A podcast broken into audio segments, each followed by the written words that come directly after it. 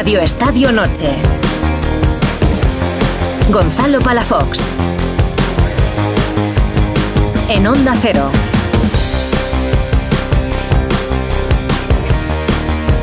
A ver, que sí, Ortego. Vamos a comentar lo del Liverpool. ¿Qué ha pasado? ¿Qué ha pasado? pues indignante, indignante. Un gol válido, anulado por el VAR. Pero lo han reconocido, ¿no? En la Premier. Sí, claro, ¿cómo no va a reconocer una cosa tan fragante como esa? Cosas que aquí no se hacen, ¿eh? Cuidadito. Es difícil. ¿eh? pero ahora, ¿quién le devuelve al Liverpool los tres puntos? Bueno, pues a ver, habrá que preguntarle a Venegas. Bueno, Venegas es el que más sabe de esto.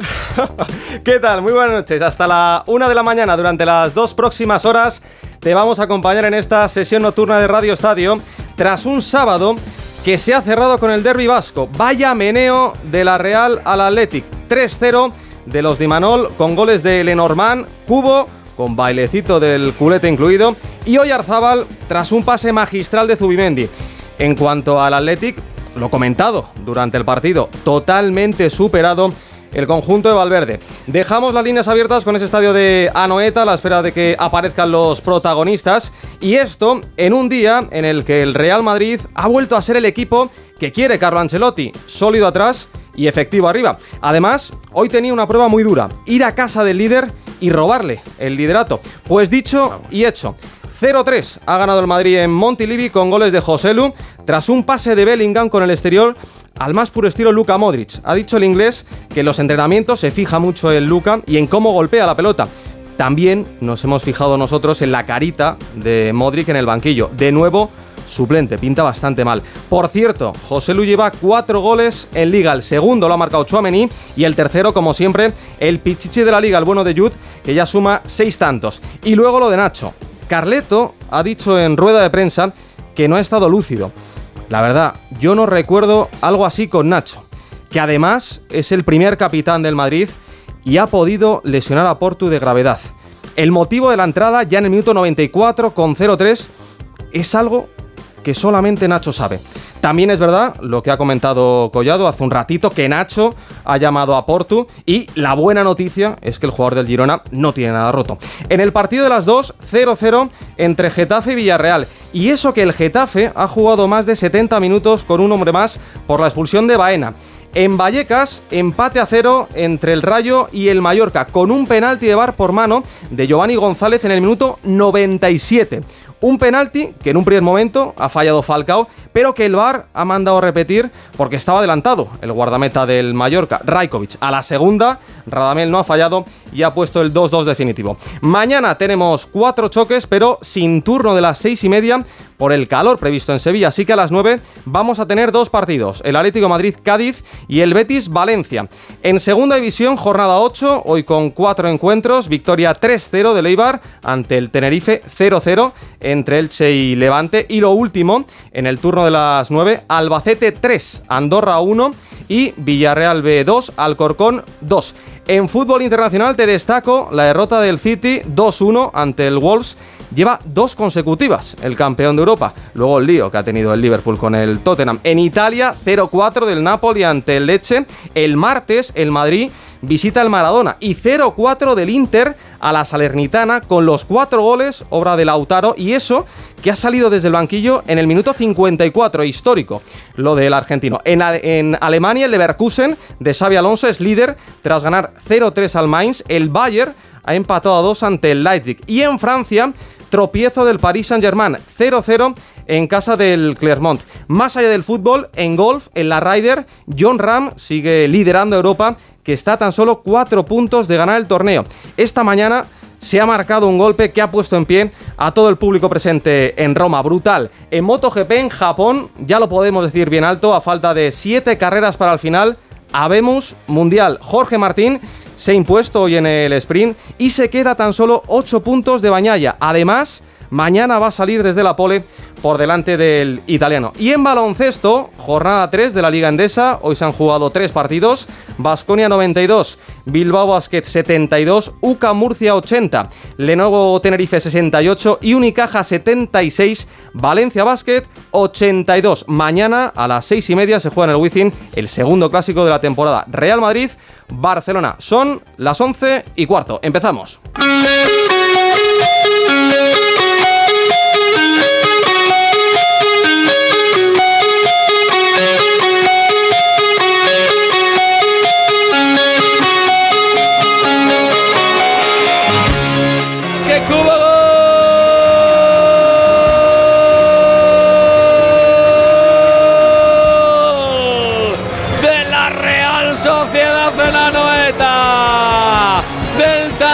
Posibilidad de empate Iñaki Williams. A la jugada por la izquierda. El centro de Barrenechea. Al segundo palo. No consigue rematar Sadik. La pelota acaba muerta en el área. Llega desde atrás Taque Cubo desde la segunda línea. Para dar un pase a la red de la portería de Unai Simón. Y hacer el segundo de la noche para la Real. Marca el japonés Taque Cubo en el derby vasco de Anoeta. Tres de la segunda. Real Sociedad 2. Athletic 0. En la Real hay un jugador que llama la atención por encima del resto y es Cubo. Se le ve maduro, se le ve inteligente y además con gol. Decía Mr. Chip que sus cifras son de crack mundial. Sí, la verdad que es un jugador que va más, es que no, se le ven los límites. Además, yo creo que le han encontrado muy bien la, posición dentro de ese engranaje. Ha cogido protagonista, fíjate, a veces una lesión de un compañero, en este caso de Silva, eh, le ha venido bien porque él ahora mismo viene mucho más a recibir, participa más del juego colectivo y luego esa, esa posición sin determinar, parece que es extremo derecho, pero juega a pierna, jugando a pierna cambiada, pero se mete por dentro, a veces se retrasa para, para jugar con los centrocampistas. Es muy difícil que, los, los, sobre todo los laterales izquierdos, le descifren cuándo puede llegar, como ha hecho hoy en, en la acción del gol, que llega absolutamente solo.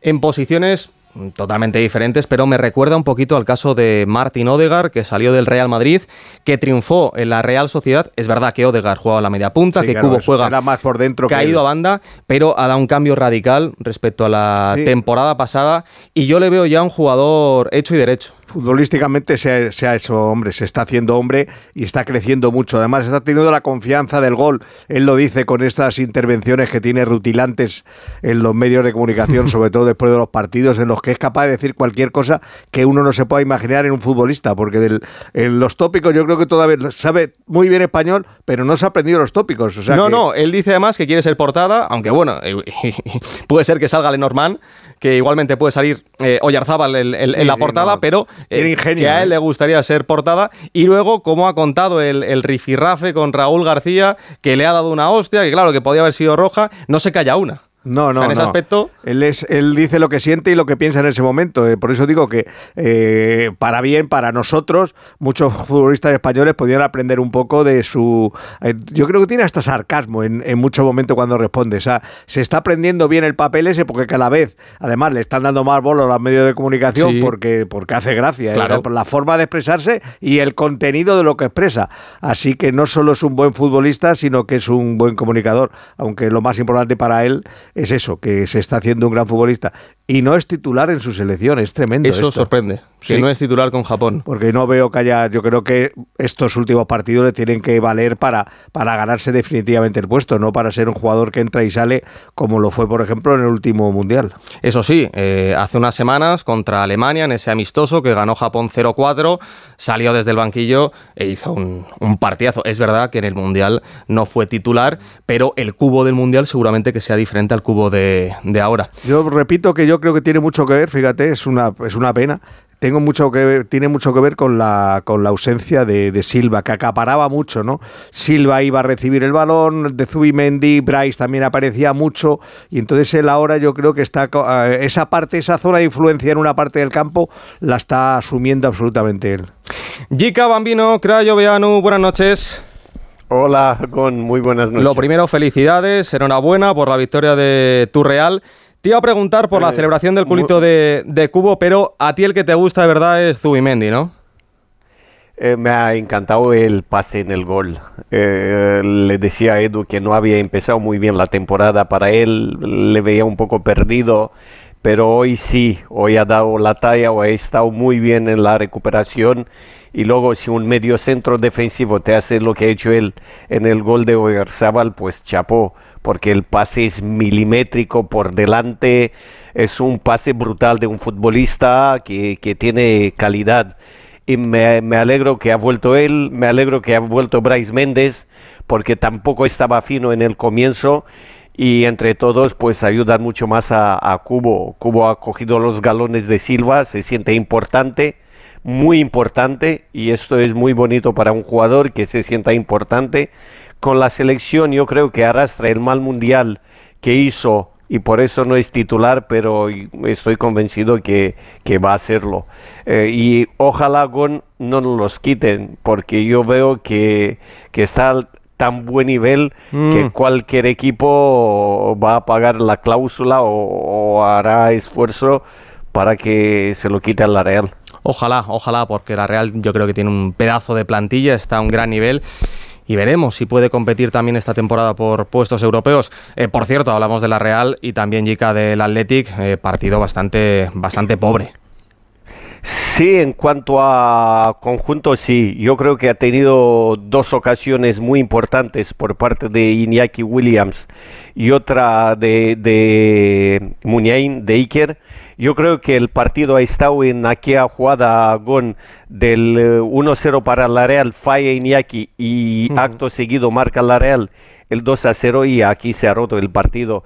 Y el Atlético no ha tenido argumentos en cuanto a juego, sí por el empuje, por el coraje, por, por el escudo que, que tiene en el pecho el, el Atlético, pero yo creo que el Atlético hoy no ha estado al nivel de, de la Real en, en, en cuanto a juego.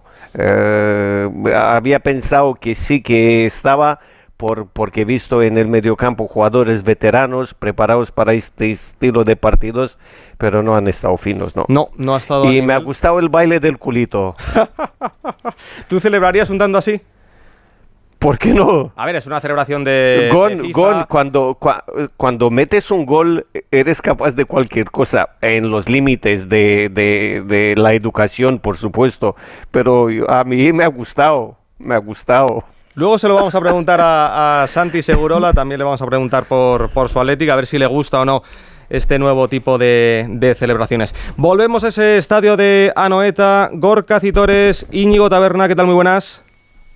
Hola, ¿qué tal? Gonzalo, muy buenas noches. Bueno, Gorka, a ti yo te doy el, el pésame. Has narrado tres goles, ninguno de, del Athletic, pero como decía Jica, ha habido un momento ahí en el arranque de la segunda parte que la ha tenido Williams, que ha podido empatar el partido el conjunto de Valverde, y luego a renglón seguido el, el 2-0. ¿Empiezan ya a aparecer los protagonistas? Sí, ha aparecido ya Ernesto Valverde. Si queréis podemos escucharle en una valoración de- del partido, de, cómo ha visto esa, goleada de la, de la, Real Sociedad- la Real Sociedad 3-0 frente al Athletic. Eh, realmente te meten 3-0. Generalmente cuando miras los resultados de los equipos por ahí ves que, que, te- que han- un equipo ha ganado 3-0, pues piensas que, que ha sido muy superior al otro, que le ha superado claramente, que ha hecho muchas ocasiones.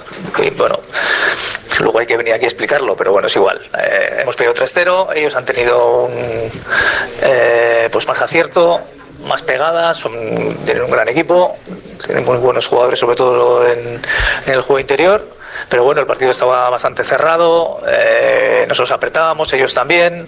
eh, y realmente, pues parecía que iba a haber pocos goles en el, en el juego. En- una vez que nos han hecho el gol, hemos tenido opciones de entrar en el partido, con el conseguir el empate, con las ocasiones que hemos tenido, incluso el primer tiempo, el segundo, nos han hecho el segundo. Y después incluso también hemos tenido, podido meternos ahí, recuerdo la ocasión de Muni, pero ya con el tercero era complicado. Y es verdad que ellos han tenido contundencia, pegada, y, y a nosotros pues, bueno, nos ha faltado acierto para poder entrar en el partido y poder eh, tener opciones de, de empatarlo o de ganarlo. Escuchamos también a Imanol, el técnico de la Real, en los micrófonos de Movistar. Producto de llevar la, la- la máscara que no ha podido respirar en todo, en todo el Sobre partido. Lenormand. Lo de Kitty vamos a, vamos a esperar. Y bueno, me imagino que todos los demás muertos, pero como, como tiene que ser. La verdad es que vamos a ver el parte. Eh, De momento parece que es lo de Kitty lo más serio. ¿Va a ser difícil dormir hoy? Bueno, es que no hay tiempo para eh, lo que te he dicho. Seguramente los aficionados, como mis dos hijos, seguramente van a, lo van a disfrutar, van a alargar la noche y además bien, estoy convencido. Y seguramente que yo cuando me marche hacia Ceuta igual me cruzo con alguno de mis hijos, ¿no? Eh, es lo que toca, eh, hay que preparar eh, el partido de Champions, eh, no hay tiempo para, para, para disfrutar, sino para preparar el siguiente. Muchas gracias y que lo disfruten tus Taberna, eh, Lenormand ha acabado bastante asfixiado, agotado por llevar la máscara. Eh, ¿Tenemos ya el parte de, de lesionados? No, estamos pendientes de Tierney, le van a hacer pruebas y ha dicho Emanuel, no lo habéis escuchado, eh, Gonzalo, que es el que más preocupa, tiene un tirón importante en la zona del aductor izquierdo, veremos a ver cuánto tiempo está de baja, el escocés seguramente en torno a un mes. Baja sensible, ¿eh? porque es un jugador con experiencia que sabe lo que es disputar la Champions y la Real no va sobrada de jugadores de ese, estilo de cara al partido del martes contra el Salzburgo en tierras austriacas. Por lo demás, Robin normal parece que no tiene nada importante. Cubo también ha tenido una pequeña molestia, pero ha terminado el, el partido. Está prohibido lesionarse, Gonzalo. Hay muchos partidos en, en la Real, está prohibido lesionarse porque, claro, fíjate, Hoy juegas el derby, lo que decía Manol, no tienes ni tiempo para saborearlo. Mañana hay que entrenar, el lunes hay que viajar a Austria. Si quieres ser un equipo grande, hay que competir bien cada tres días y la Real tiene un reto importantísimo el martes con la ola ¿no? en la que se encuentra en la liga con tres victorias consecutivas, habiendo superado hoy el Athletic y metiéndose en puesto de Champions. Fíjate que ya está en puesto de Champions la Real. Pues fíjate, si ganas el martes, más el punto logrado ante el Inter, te colocas líder, seguro o colíder de tu grupo de la Champions y antes del parón por las elecciones, pues tendrías bastante encarrilado todo en este comienzo de temporada. Si queréis podemos escuchar Me- a, Oscar de Marcos, ¿Le uno de los del Atlético. Claro que sí, Gorka. y la peinan y nos pillan a todos descolocados. Eh, bueno, a veces el ímpetu eh, nos puede eh, precipitar o lo que sea, pero sí que es cierto que mm, considero que han sido más errores puntuales nuestros que, que falta de contundencia. ¿Qué- ¿Cómo afecta esto a, a la plantilla, a la moral, el equipo tal y como iba? Eh, en los últimos partidos habéis encojado más goles que en los cuatro anteriores, en dos, eh, cinco goles en los anteriores cero. ¿Todo esto cómo afecta o cómo lo ves, Oscar? Bueno, eh, al final eh, es un partido y hay que darle la importancia que tiene. Por supuesto que es un derby, que a todos nos gusta ganarlo y más en, eh, en campo del rival, pero sí que es cierto que, que tampoco te puedes lamentar mucho. Creo que tenemos eh, que pensar que veníamos en una buena dinámica. Hay que darle bien, importancia porque es un partido muy importante en el territorio vasco, es un derby y además eh, cómo ha caído el Athletic, que sí, que la ha tenido, pero que yo creo que no ha dado la cara. Santi Segurola, ¿qué tal? Muy buenas. Buenas noches. ¿Tú qué importancia le das al partido? Bueno, le doy la, la emocional. eh, en Donosti estarán entusiasmados, en Bilbao deprimidos. Eh, digamos que ese es un factor que condiciona mucho, ¿no? Pero creo que mm, a la larga los dos equipos están bastante cerca en la clasificación. Eh, La Real da síntomas de, de mejora y creo que el Atlético ha sufrido hoy la, la baja de dos jugadores trascendentales. Sancet y Galarreta son, yo creo que, mm, la parte fundamental de la espina del Athletic. Uno porque es el más ordenado jugando a fútbol, Galarreta, y el otro simplemente porque es el mejor, mejor jugador del Athletic con bastante diferencia. ¿Ha sido el partido más flojo del Athletic en lo que va de temporada? Mm, yo creo que contra el Madrid fue peor todavía. Yo es que eh, es verdad que, sí, que ha tenido ocasiones, pero que, por ejemplo, después del segundo gol, Santi ha sido, ha sido un mazazo. Ha sido un mazazo y ya no ha sabido contrarrestar eh, los ataques de la Real. Es verdad que para mí el resultado es algo abultado, que seguramente Enrique eh, con un 2-0 sería un resultado más, más justo, porque también ha tenido alguna que otra ocasión el, el Athletic. Pero eh, para mí el Athletic no se ha presentado hoy en, en Anoeta con la intensidad necesaria que requiere un, un derbi. No, sí, in- in- ah, perdón. No, no, Santi, tira, tira. Intensidad, sí, lo que no tiene es, eh, digamos, garantía, no tiene, el, digamos, el porte, el empaque que tiene la Real, que lleva ya dos o tres años eh, jugando con, con los mejores, en los mejores puestos de la clasificación, que está en la Copa Europa, que ha ganado una final, ha ganado al Atlético la final de Copa, es decir, un equipo que ahora mismo es admirable. El Atlético no está en ese nivel, pero si no estás en ese nivel y te pierdes por la expulsión de Sancet, eh, no, no puede eh, jugar este partido. Y vuelvo a decir, Sancet es el mejor futbolista del Atlético con bastante diferencia. Y tampoco está Galarreta, que había entrado francamente bien esta temporada en el equipo. Digamos que el margen de maniobra se, se estrecha mucho. Y hoy se ha estrechado. Yo he visto un Atleti de toda la vida, cuando no está bien, que es un Atleti que, que empuja, que pelea, que tiene, eh, que, que- que defiende el, el- escudo con orgullo, pero le falta, por lo que Eh, yo ya me temía que este partido lo tenía muy complicado. Finalmente la Real tiene más recursos, por lo menos en este instante, tiene más recursos eh, porque tiene casi a todos los jugadores. Ya sé que la ausencia de Silva le ha, le ha, hecho, le ha hecho daño, pero creo que tiene jugadores que más desequilibrantes. Decías, Ortego. No, quería decir que tú has preguntado por la intensidad. Pues aunque las faltas nunca se puede ser el- un criterio para mm, encauzar la crítica de un partido, que la Real haya hecho 20 faltas y que el Atlético haya hecho solo 9, significa que la intensidad o cómo ha afrontado un equipo el partido y otro es, es, es muy diferente. El que Pero, gana... que Enrique, Enrique, ahí sí que me gustaría hablar contigo de este tema. Eh, la Real Sociedad, que es un gran equipo, he dicho que le admiro, que tiene grandes jugadores. Eh, muchas veces nos olvidamos de un factor como que pasa inadvertido ante la brillantez eh, del juego, y es que es el equipo de la liga que más faltas comete. Es decir, está por delante el Getafe. El año pasado terminó la liga como el equipo que más faltas hizo. Y no son faltas eh, brutales, no son faltas descaradas, pero sí son faltas, eso que en Inglaterra se dicen faltas cínicas. Creo que no es casualidad que haya doblado en faltas al Atlético, porque lo suele hacer con casi todos los equipos. Y eso me parece que es una tendencia que tenemos que tener en cuenta cuando juega la Real. Tenemos que tener en cuenta desde fuera y lo tienen que tener en cuenta los, los periodistas. Es muy difícil girarse eh, cuando hay un balón hacia la zona de, de normal, porque si no lo gana de cabeza, te va a agarrar de la cintura y te va a tirar.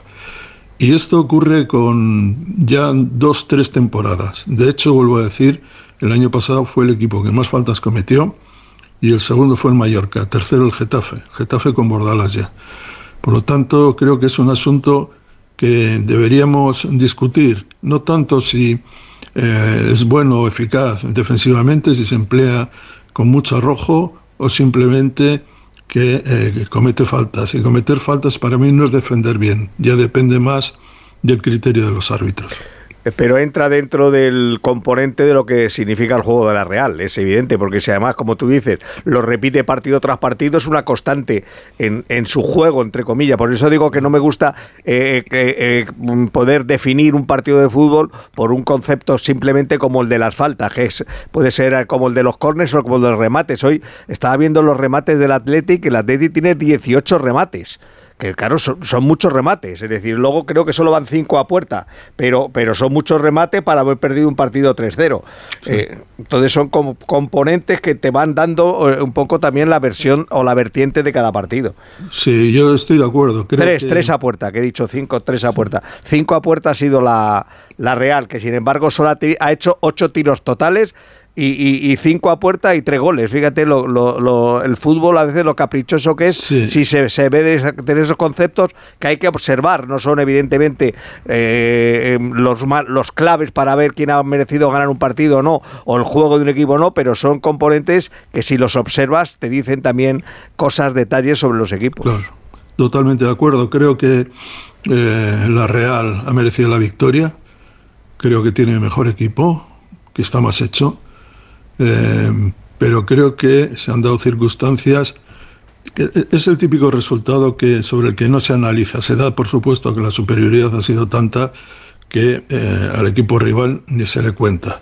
Es un poco lo que ha sucedido hoy en el Girona eh, Real Madrid. El Madrid antes de merecerlo ha marcado el primero y antes de que y mientras el Girona estaba pensando en el primer gol le ha, le ha marcado el segundo. Luego ya última hora marca el tercero y parece que ese partido ha sido de una comodidad extrema para el Madrid. Pues no, hubo un cuarto de hora inicial que fue eh, totalmente de Girona y que le tuvo contra las cuerdas de una manera en la que pocos equipos le pueden poner contra las cuerdas eh, al Madrid. En el caso de, de, la Real Athletic, la Real es mejor, ha tenido las oportunidades, además ha tenido clase para meter, tiene jugadores de clase, saben hacer eso bien, buenos pasadores, buenos finalizadores, el Atleti le cuesta más todo esto, pero también creo que a veces eh, se elogia un tipo, por ejemplo, cometer faltas, en mi opinión, igual estás en desacuerdo conmigo, Quique, para mí hacer faltas no es defender bien, para mí hacer faltas es saltarse el reglamento. No estoy de acuerdo Es- contigo. y, pues te, te lo agradezco porque hay por ahí, eh, digamos, en la atmósfera flota la idea que defender bien eh, es hacer faltas, todo lo contrario. Los equipos que defienden bien no suelen hacer muchas faltas. Si defienden bien y defienden dentro del reglamento, si se saltan el reglamento, entonces ya es otra cosa. Entonces ya entras en el capítulo de la percepción del árbitro y de lo que quiere hacer. Pero en este caso, la Real en esto sabe hacerlo, lo hace muy bien, eh, se lo tolera y prácticamente nadie comenta esa, eh, digamos, esa faceta del juego de la Real, pero existe. Y en cuanto al Atleti, tiene muchas cosas que mejorar y creo que es fundamental. No tiene una gran plantilla, pero sí tiene cuatro o cinco jugadores que son decisivos. Si uno o dos no están, por las razones que sean, claro. el bajonazo es terrible. Es decir, si no está Iñaki Williams, no está su hermano Nico, por lo que sea, o no está eh, Sancet y ahora mismo Galarreta, el margen de posibilidades del, del Atleti se achica muchísimo. Sí, y hoy es lo que se ha notado, por cierto, en una página web especializada en estadísticas, eh, dan un dato que son los goles esperados, eh, después de los remates, remates a puerta, de la posesión. Bueno, pues goles esperados hoy en el derby, 1.37 por parte de la Real Sociedad, 1.64 por parte del, Mira, del Athletic. Llevo ya un tiempo con lo de los goles esperados, ya el año pasado se dio. Y no tengo ganas de no- saber lo no que era crees, lo- ¿no? En esa no, mira que las otras cada vez las analizo más, donde los equipos tienen el balón. Es decir, la- sí me doy un repaso a las estadísticas generales sobre un partido. Pero a la de los goles esperados. No te lo crees, no te gusta. sabía ni lo que era hasta el año pasado o hace dos años, ni quiero aprender lo que es eso de los goles esperados en el fútbol. No te preocupes, eh, no te preocupes, Quique, que de esto vas a tener multiplicado por 100.000. O sea, vamos a tener a partir de ahora todo tipo de estadísticas que, tengo que decir, la mayor parte no les hago demasiado caso. Eh, algunas hay que hacerles caso.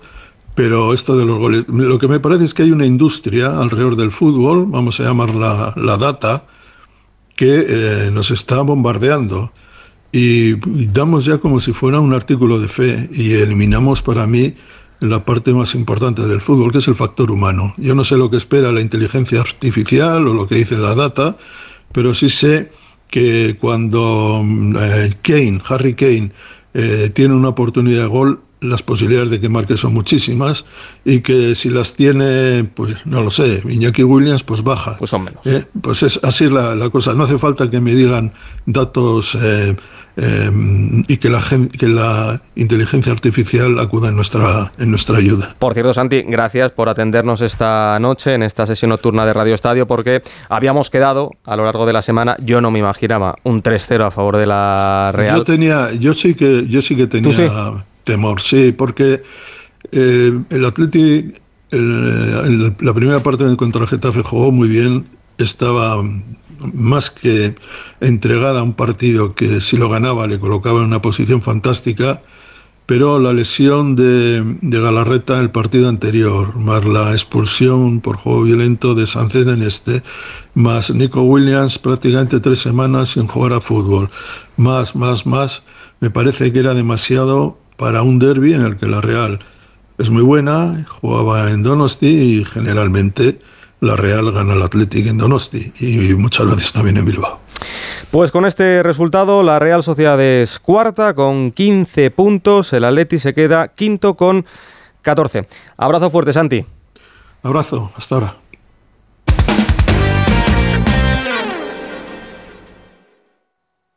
Muebles Adama. Renovar sus muebles es renovar su vida. Venga a conocernos y le sorprenderá todo lo que podemos hacer por usted. La más amplia variedad de muebles de calidad y diseño a un precio increíble. Muebles Adama. Ver a la calle General Ricardo 190 o entra en mueblesadama.com.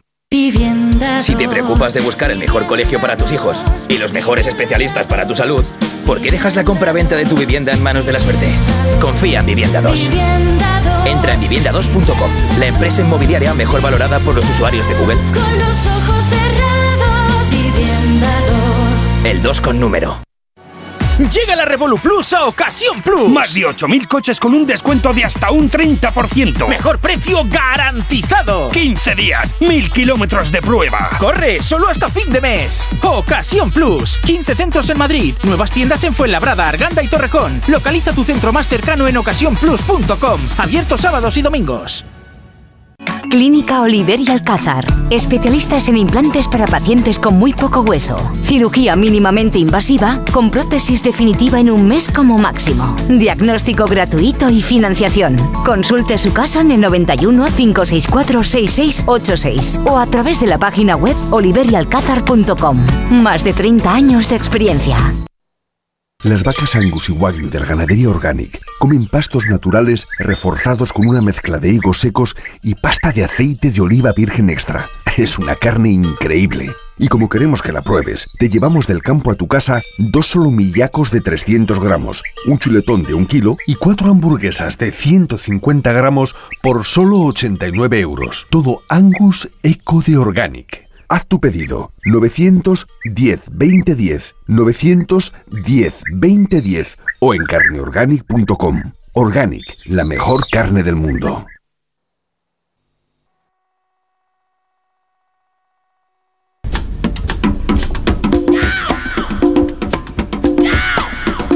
Radio Estadio. Gonzalo Palafox. Allow me to introduce myself. I'm a man of wealth and taste. I've been around for a long, long year. Stole many a man's soul of faith. Dale, dale, dale, dale, dale, dale, dale, dale. No me digas nada.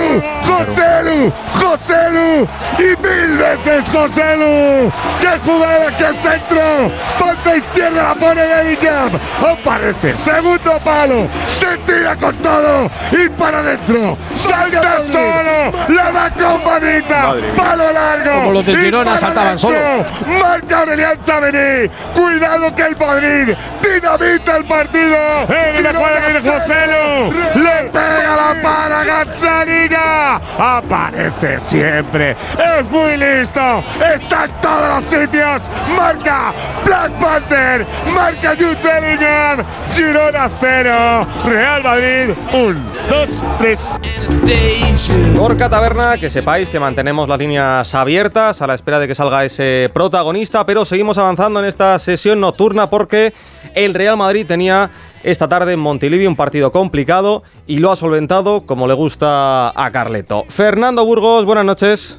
Hola, ¿qué tal? Buenas noches a todos. Eso sí, menos los primeros 10 minutos que sí hemos visto eh, ese equipo con, con dudas en los que el Girona eh, ha apretado bastante, pero a partir de ahí seguramente un Real Madrid, no digo el mejor de la temporada porque también jugó muy bien en, en San Mamés, pero más serio y más contundente. Sobre todo contundente, ¿no? Con esa eficacia que no había tenido en los ocho partidos anteriores, eh, necesitando pocos remates para hacer eh, tres goles, que es lo que se le pide a un equipo como el Real Madrid que tenga pegada. Es verdad que los primeros diez minutos son eh, ciertamente sospechosos, sobre todo con dos, tres centros laterales que no defendió bien el Real Madrid del equipo de Michel, que fueron rematados eh, prácticamente en la frontal del área pequeña, con un quepa dubitativo, con una defensa que no fijaba bien eh, las marcas de los jugadores del Girona. Y a partir del minuto 15, bueno, un poquito antes, quizás un par de minutos antes, el Madrid pues se sacudió el dominio, sobre todo en medio campo, del equipo catalán y entre Chouameni, Cross, Fede Valverde y Bellingham, pues volvieron a, a, coger el balón y en cuatro minutos, y tengo contados aquí, cuatro minutos 24 segundos, el Madrid hizo el 0-1 de Joselu con un pase sideral de Bellingham con el exterior de su pie derecho y el segundo de Chouameni de un gran cabezazo en el segundo palo a un córner que había ejecutado magistralmente como siempre Tony Cross. Ahí se acabó el partido, ¿no? Como decía eh, el gran Vicente Casal, un baño de realidad para el Girona y una victoria de muchísimo mérito y mucho prestigio, es verdad, del Real Madrid. Recordemos que ganarle a un líder en su casa no es cuestión baladí, por mucho que el líder sea un equipo con poca historia en primera como es el Girona Fútbol Club, pero que llevaba seis victorias consecutivas. Bueno, pues el Madrid se reencuentra de nuevo con el mismo después del tropiezo, eh, va a hacer una semana en el Chivitas Metropolitano y las victorias sin encajar goles frente a Las Palmas y el Girona le vuelven a poner en la cabeza de, de la tabla. Eh, ¿Hay margen de mejora? Muchísimo, pero lo de hoy cuenta y mucho. Bueno, es que los partidos, Gonzalo, duran 90 más el añadido y por muy mal que lo hagas en los 10 primeros minutos y luego estás muy bien, te puede pasar para, y te puede valer y bastar para ganar 0-3, claro. Pues sí, por eso es el Real Madrid. Alberto Pereiro, buenas noches. Hola chicos, ¿qué tal? Muy buenas a todos. Y con goles, esos que se le piden seguramente a, a José Lu, todo es más fácil. Pues evidentemente que es más fácil, eh, ¿para qué lo vamos a engañar? Y bueno, tenemos la discusión de todos los días sobre el, el nivel o no el nivel. Bueno, él se está eh, pasando la discusión, no voy a decir por dónde, pero está claro que eh, responde con, con, goles, con asistencias. Hoy le hemos visto más eh, asociativo que nunca con, con otros jugadores, con, con, esfuerzo, con estar donde tiene que estar, un delantero y, y oye, pues, pues cuatro goles, un futbolista que lo ha hecho Burgos muchas veces y es una realidad como un, como un puño de grande, que si llevara seis años en el Madrid y hubiera venido antes que Mariano, estaríamos hablando de un futbolista que hubiera sido productivo, no, lo siguiente, para el conjunto blanco, porque te vale para cualquier eh, situación, desde eh, cualquier anomalía te, saca algo, te, puede ser titular, te puede ser suplente y, y mira, pues a los que teníamos algo de duda, pues te, te va callando la boca y tiene toda la pinta de que la temporada siempre eh, va a ser mejor que peor, por lo menos por lo que le hemos visto en los últimos días y porque no le pesa la camiseta, que es una realidad. Jica, hay, hay mucha gente que está criticando a José Lu, pero José Lu en realidad no llega por, por Benzema. José Lu llega para ser el suplente de, de un 9 que ahora mismo el, el Madrid no tiene. ¿A ti te gusta, te convence José Lu? Hombre, me convence en cuanto a goles.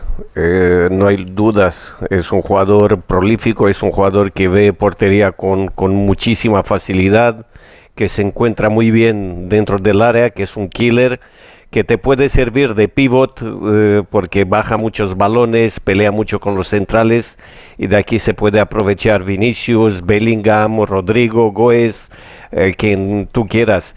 Eh, que no está al nivel de, de, los más grandes de Benzema, pues no. Pero al Madrid le va a servir y mucho. Yo creo que en una temporada normal, este chico va a marcar 15-20 goles en el Madrid, seguro, seguro, porque ya, ya va a jugar más y cada vez más, porque los goles eh, dan motivo para ellos y además Ancelotti no se va a, equivocar en ponerlo, porque no, porque el chico le responde todos los días. Yo me alegro mucho, yo me alegro mucho porque es un chico que, que mucha gente desconfiaba eh, y, y, está cayendo de pie en el, en el Bernabéu, en el Madrid. Bueno, sí. Sí, yo creo que sí, yo creo que sí, porque además eh, poco a poco se tiene que entender más con, con, los compañeros, con Bellingham, con Vinicius. Hoy, por cierto, Enrique con un sistema un poco, un poco diferente, ¿no? Sobre todo en labores defensivas, lo comentaba Ancelotti después del partido en rueda de prensa, con un 4-4-2 para eh, quitarle trabajo a, Vinicius. Eh, no sé si te ha convencido, si te gusta más el sistema que, que el diamante. Bueno, lo que tiene, lo que tengo muy claro hoy es que la influencia de Ancelotti en el rendimiento del equipo ha sido ha sido grande, ha sido mayor que en otros encuentros. Hace muchísimos cambios. Así a lo tonto, mm, parece que no ha hecho cambios, pero ha hecho muchos. Ha metido a Vinicius pegado a la banda continuamente, como era antes de lesionarse y como era. No, no antes de lesionarse, que estaba jugando por dentro porque eran dos puntas, como era hasta la temporada pasada. Eh, ha metido a Bellingham por primera vez de interior izquierdo puro y duro. Ya no estaba en el vértice superior del rombo. Ha metido a Camavinga de lateral izquierdo. Ha metido a Cross más cerca de Chouameni y a Chouameni más cerca de los centrales. Ha metido a Valverde por dentro y más adelantado que otros partidos. Carvajal nos, no ha dado, ha dado amplitud, pero una amplitud más corta. No se iba por la banda como extremo como había hecho en los partidos anteriores. Eh, fíjate todo lo que he ido enumerando, es decir, son seis, cinco o seis jugadores que han modificado un poco su zona de influencia. Eso para mí es una, una, una gran influencia, valga, valga la repetición, del entrenador sobre el juego del equipo. Todas esas cosas se han visto hoy desde el principio hasta el final. Eso significa que este partido Ancelotti lo había trabajado bien porque me consta que había cosas que no le gustaban del equipo y hoy ha sido más intervencionista, por decirlo de alguna forma, eh, preparando el partido porque también sabía lo que le podía venir encima si no tomaba esos pequeños remiendos, o si no hace esos pequeños remiendos ante un equipo como el, como el Girona que venía en globo. Sí, es verdad que hoy al Madrid se le ha visto más trabajado, eh, sobre todo a la hora de, de la presión. Eh, pero Fernando, no sé si es percepción mía, pero tampoco he visto a Ancelotti muy contento en, en rueda de prensa. Lo he visto un poco serio, ¿no? a ha ganado tres puntos, sí, en casa del líder, pero no es para lanzar cohetes. Eh, es una victoria más, aquí no te puedes parar. Él pocas veces expresa una alegría eh, muy grande después de las victorias. Él es una persona, un entrenador, eh, que van juntos los dos, que, que no le vas a ver ni le vas a escuchar después de una victoria lanzar las campanas al, al vuelo ni al aire. No, no lo vas a ver, no lo vas a ver. Es alguien eh, muy comedido. Hombre, eh, ya te digo yo que mm, el lenguaje gestual y lo que veíamos desde nuestra posición de los primeros 10 minutos eran eh, de decir qué está pasando aquí, ¿no?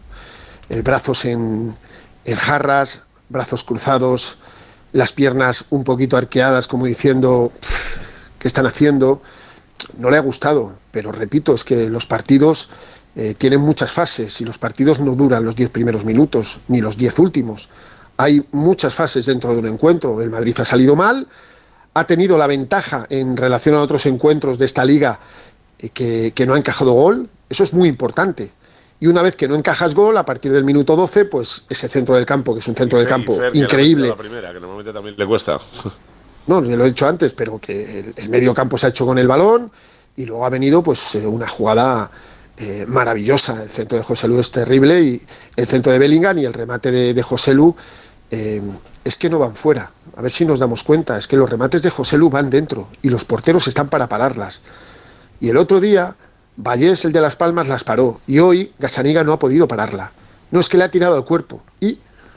¿Y? ¿Qué problema hay? ¿Qué queréis? ¿Que todos los remates vayan a la escuadra o junto al poste? Ahí tenemos un delantero que habrá tirado al cuerpo yo no sé cuántas veces. Unas veces el portero las para y otras no. Pero sí, estoy de acuerdo. Hoy ha sido súper intervencionista. Ancelotti, hay veces que es demasiado, ¿cómo voy a decirlo? Demasiado claro. Y fue muy claro cuando dijo que el, eh, el talón de Aquiles de este sistema eran las bandas, de que Carvajal y Fran García eran más extremos que laterales y por ahí podía haber el problema. Lo hubo frente al Atlético de Madrid. ¿Qué ha hecho? Corregirlo. ¿Y cómo lo ha corregido? Pues metiendo a, Bellingham un poquito más de interior por detrás de Vini y no tanto de media punta. ¿Lo ha corregido bien? Salvo los primeros 10 minutos, perfecto. ¿Ha estado Bellingham también pisando el área? Mira, una asistencia y un gol. Bueno, creo que eh, Ancelotti sabe que todavía hay mucho trabajo, mucho trabajo por delante, que ha vuelto Vini, que no ha estado Álava y el equipo ha respondido, porque ha respondido, son dos partidos sin encajar un gol, son muchos partidos esta temporada sin encajar goles, eh, pero nunca le verás, salvo en un título, claro, nunca le verás eh, lanzar las campanas al vuelo ni, ni estar demasiado eufórico por una victoria, y hoy evidentemente no ha sido menos, claro. Pues escuchamos a Carlo Ancelotti, esto decía el técnico italiano hablando de una noche completa.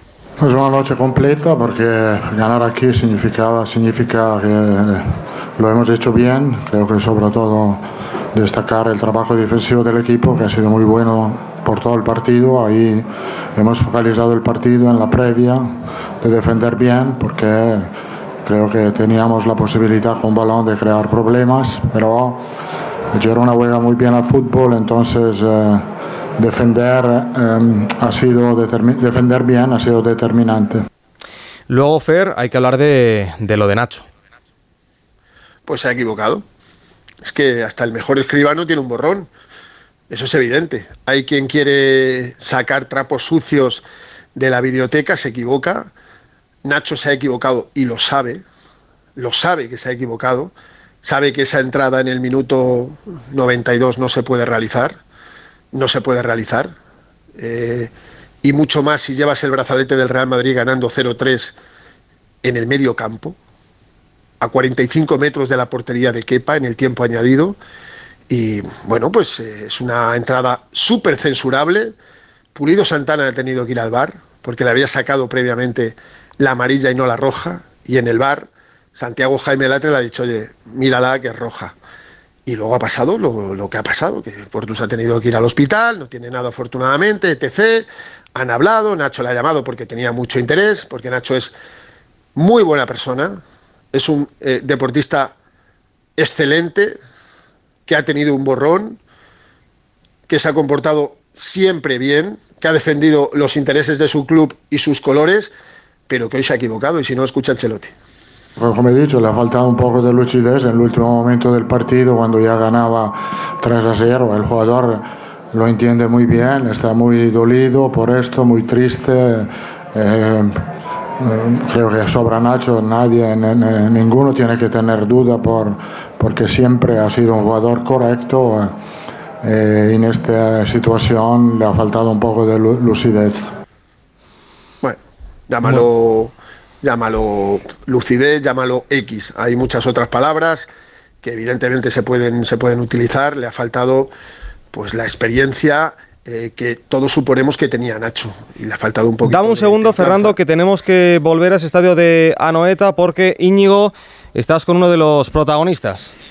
Sí, recordamos que la Real se ha impuesto 3-0 en el derby aquí en Anoeta al Athletic. Goles de Lenormand, Cubo y Oyarzábal. Y el que ha abierto eh, la goleada ha sido el central francés internacional con España, Robin Lenormand, que ya nos escucha en Radio Estadio Noche. Robin, enhorabuena. Muchas gracias. Buenas noches a todos. Bueno, hay que jugar con la máscara para meter gol o qué? No hace falta. no, ahora hay que meterse en la máscara.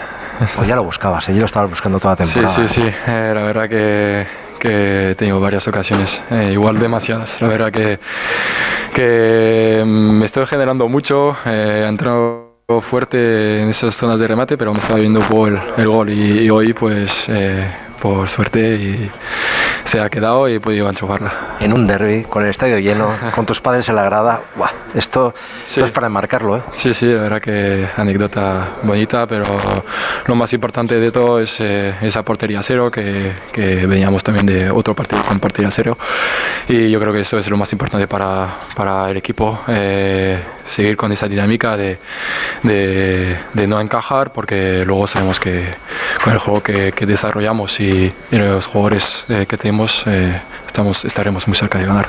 Pues te escucha Gonzalo, Lanfan terrible de la Real, un titán, un titán. ¿Qué tal, Robin? Buenas noches. Hola, buenas noches. Enhorabuena, lo primero. Eh, ayer, cuando antes de dormir, cuando los futbolistas organizáis o, o imagináis cómo va a ser el partido, eh, ¿te imaginabas tú, te veías marcando un gol hoy?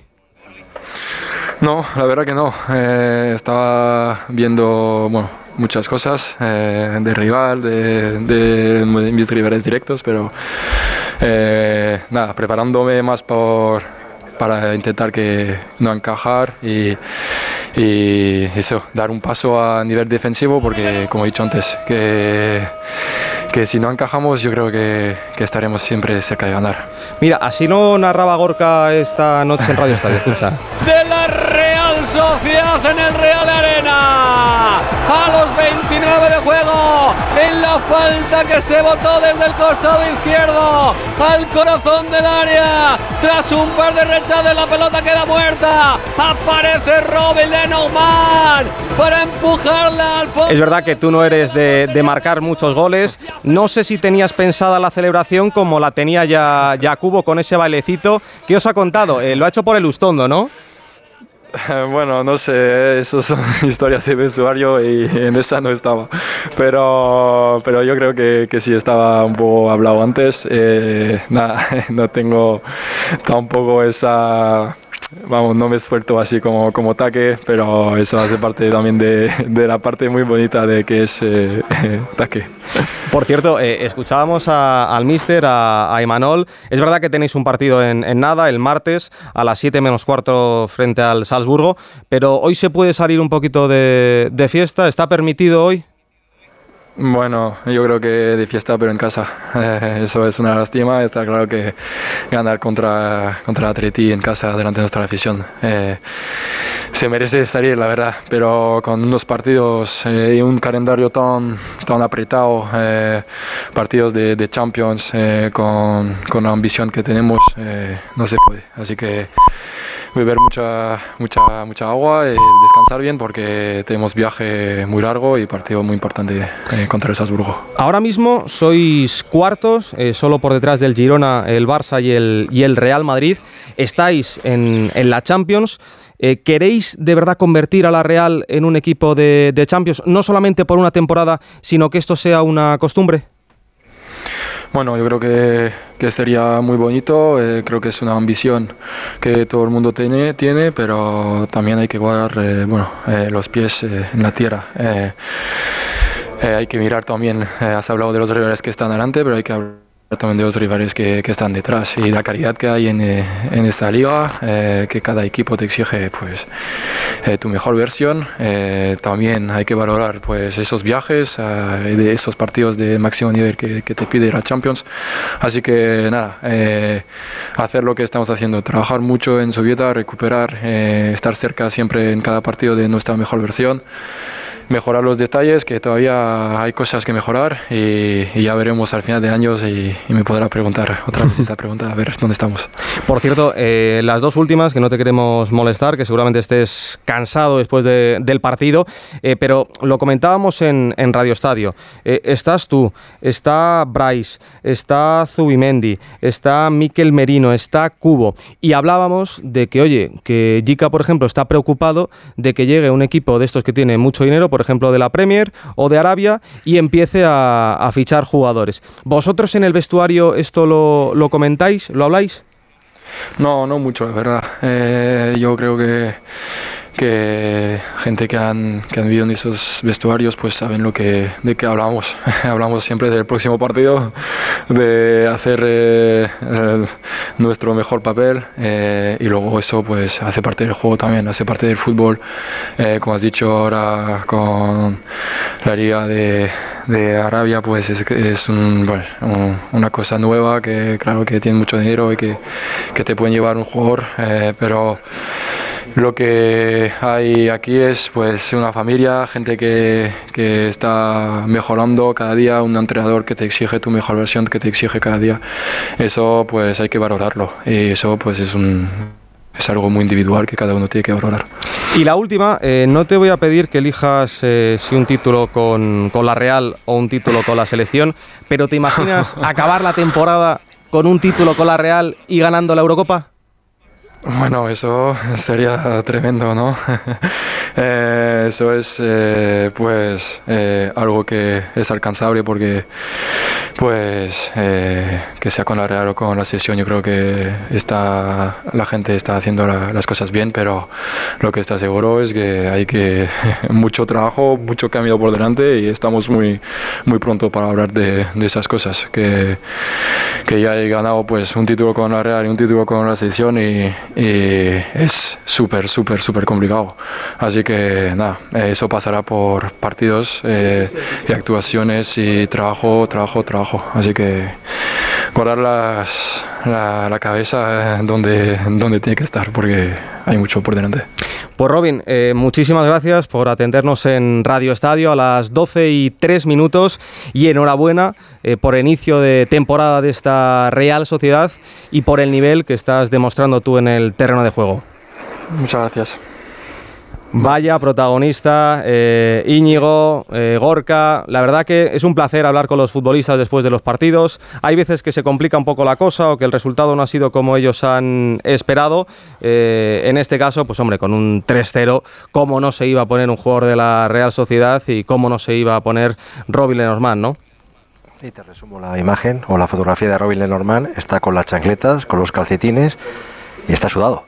Es decir, eh, del campo prácticamente una hora después de que ha acabado el partido está atendiéndonos a, los disti- distintos medios de comunicación. Fíjate, eh, para un jugador con lo importante que es la recuperación y todo y el descanso, el esfuerzo que está realizando y la verdad es que es un chaval que le escuchas y es que es así.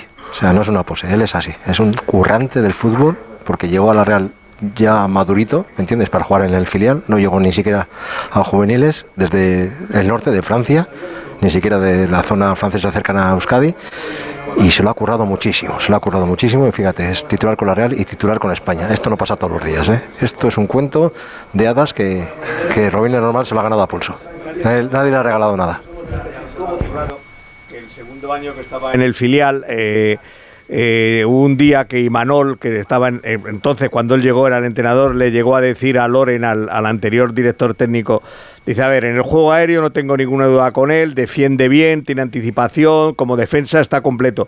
Dice, pero ¿tú crees de verdad que este jugador va a poder entrar en la dinámica que nosotros tenemos de construir el juego, de querer hacer un juego más o menos combinativo? Bueno, que este juego de la Real de los últimos años y le hizo esa pregunta a Imanol a Loren, porque o sea, la- lo que ha evolucionado este jugador para que ahora sea titular indiscutible y haya llegado a la selección, cuando hubo dudas después de verle ya dos años por el propio Imanol, que al final fue el que apostó de- definitivamente por él. Así fue, Enrique, así fue.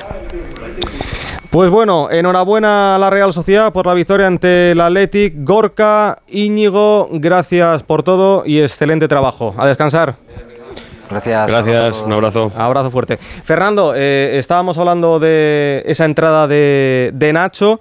Eh, la mejor noticia seguramente sea que, que Portu no se ha roto nada y además, como comentabais, que Nacho se ha puesto en contacto con el jugador del, del Girona. Por cierto, te quería preguntar por lo que ha pasado en, en zona mixta con, con Joselu y es una vergüenza que, que la liga no cuide a una parte de, los periodistas porque no todo es la televisión, también es muy importante la radio para, el fútbol y parece que eh, no se cuidan los detalles. No, no, no nos están cuidando eh, los detalles en- para empezar y no es una crítica a nadie, ¿eh? es una realidad. Nosotros acabamos el partido en la tribuna de, prensa, donde están los medios de comunicación radiofónicos, escritos, de internet, etc, etc, etc. No los que pagan el dinero, las televisiones con derechos. No, ahí estamos el resto. Y de la tribuna de prensa para mm, la zona, para acudir a la zona de prensa y zona mixta, tenemos que ir entre la gente y rodear el estadio. Todo el estadio. No hay un pasillo para poder ir y estar allí, no. Es rodear todo el estadio. Hoy ha habido un incidente gravísimo de un aficionado, repito, uno, que ha insultado gravísimamente cara a cara a un periodista. Pero cara a cara. Eh, con una, una actitud de un macarra lamentable. Repito, no ha pasado nada porque el periodista no ha querido que pasara nada, porque el aficionado lo que buscaba era eso.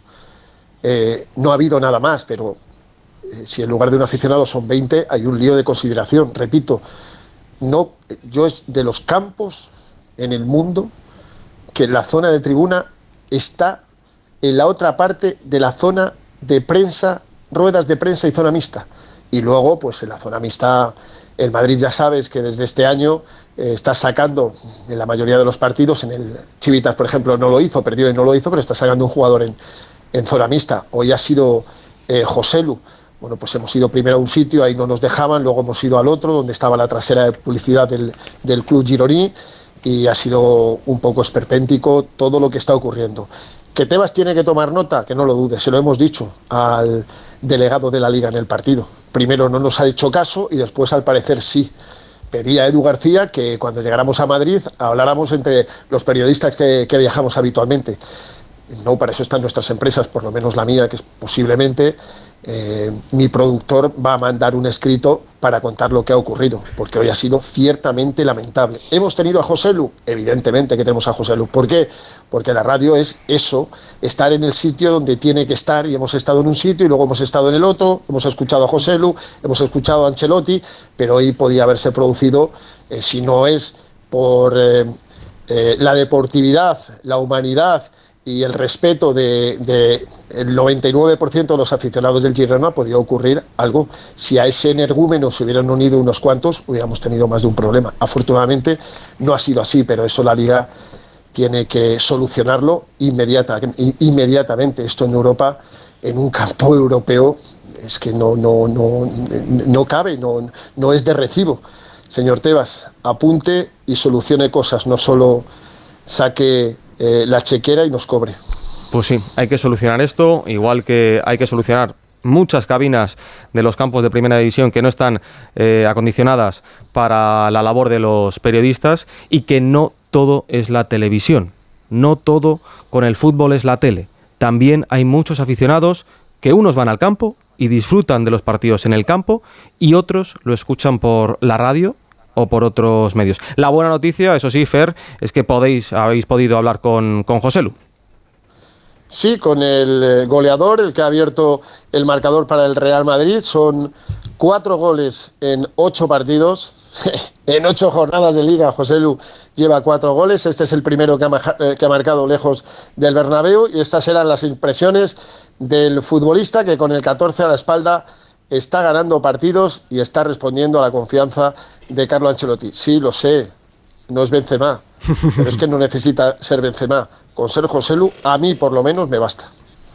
Bueno, ya lo dije en su día, al final he venido a ayudar en todo lo que, lo que el míster me dé. Está claro que al delantero lo que le gusta es hacer goles y bueno, creo que en esa faceta creo que estoy contento, sobre todo en las últimas jornadas y sobre todo porque porque son goles que ayudan al equipo a sumar. Creo que ningún equipo ha ganado los 38 jornadas de liga durante un año.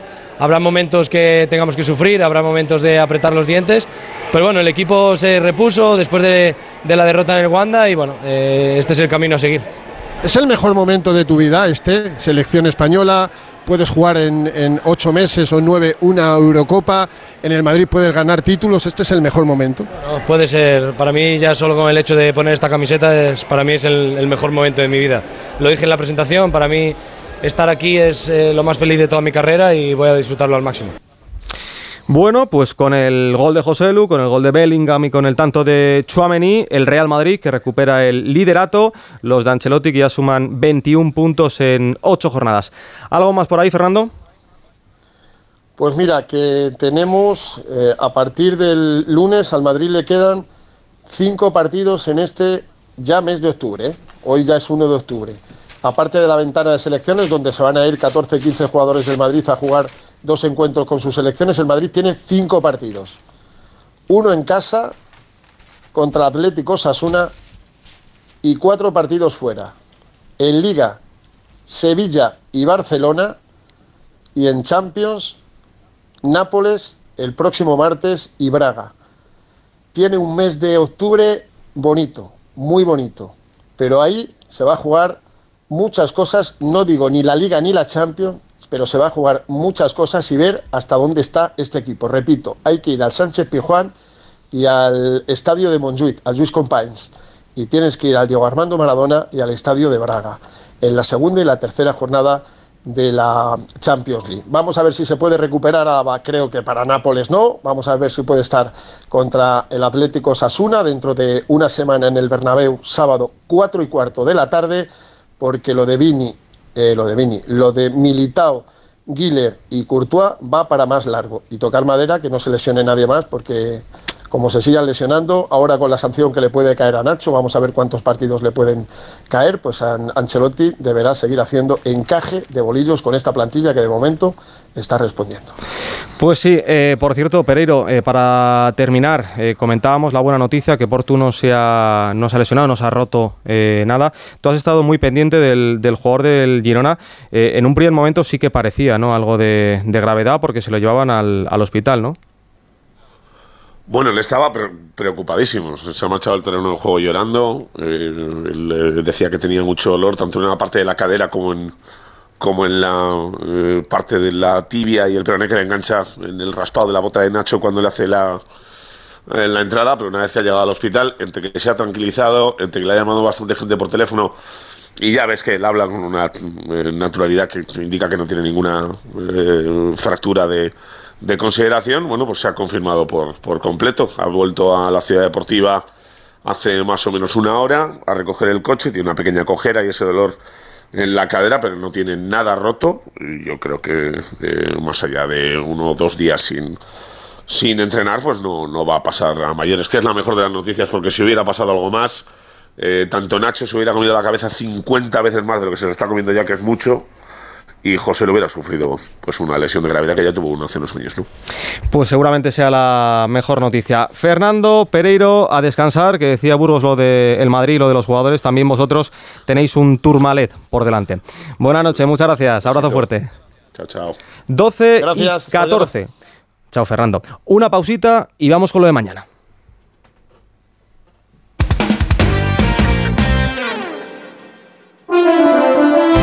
Quinta fiesta de la vendimia de Onda Cero en la denominación de origen La Mancha. Con este motivo, el jueves 5 de octubre, más de uno se hará en directo desde la Cooperativa Virgen de las Viñas en Tomelloso, Ciudad Real. Patrocina el Consejo Regulador de la denominación de origen La Mancha. Colaboran Junta de Comunidades de Castilla-La Mancha, Diputación Provincial de Ciudad Real, Ayuntamiento de Alcázar de San Juan, Ruta del Vino de La Mancha y Cooperativa Virgen de las Viñas. Quinta fiesta de la vendimia de Onda Cero en la denominación de origen La Mancha. El 5 de octubre más de uno desde la Cooperativa Virgen de las Viñas en Tomelloso, Ciudad Real, con Carlos Alsina. Te mereces esta radio. Onda Cero, tu radio. ¿Los pitidos de oído no te dejan dormir? Toma Sonofin. Sonofin contiene ginkgo biloba que contribuye a una buena audición y melatonina para conciliar el sueño. Pitidos Sonofin de Pharma OTC. Entonces dices que estos sensores detectan si alguien intenta entrar. Claro, y cubren todas las puertas y ventanas. Así que tranquilo, su despacho y todas las cosas que le importan también están protegidas. Si alguien intentara entrar, podemos verificarlo con las imágenes al momento. Y si detectamos un problema real, avisamos nosotros mismos a la policía. Protege tu hogar frente a robos y ocupaciones con la alarma de Securitas Direct. Llama ahora al 900-272-272. Con las lentillas, el polvo, los ordenadores, notamos los ojos secos, nos pican. La solución es Devisión Lágrimas. Devisión alivia la irritación y sequedad ocular. Devisión Lágrimas. Este producto cumple con la normativa vigente de producto sanitario.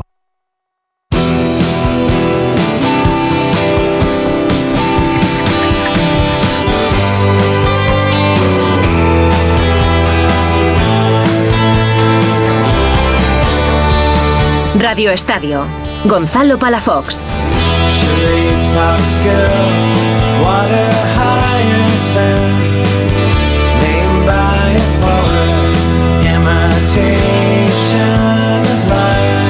Uno de los que no va a estar mañana es Álvaro Morata, eh, expulsado el otro día. Eh, yo no sé si eh, tienes la sensación de que él recibe más castigo de lo que recibe el resto mm, cuando le defienden a él.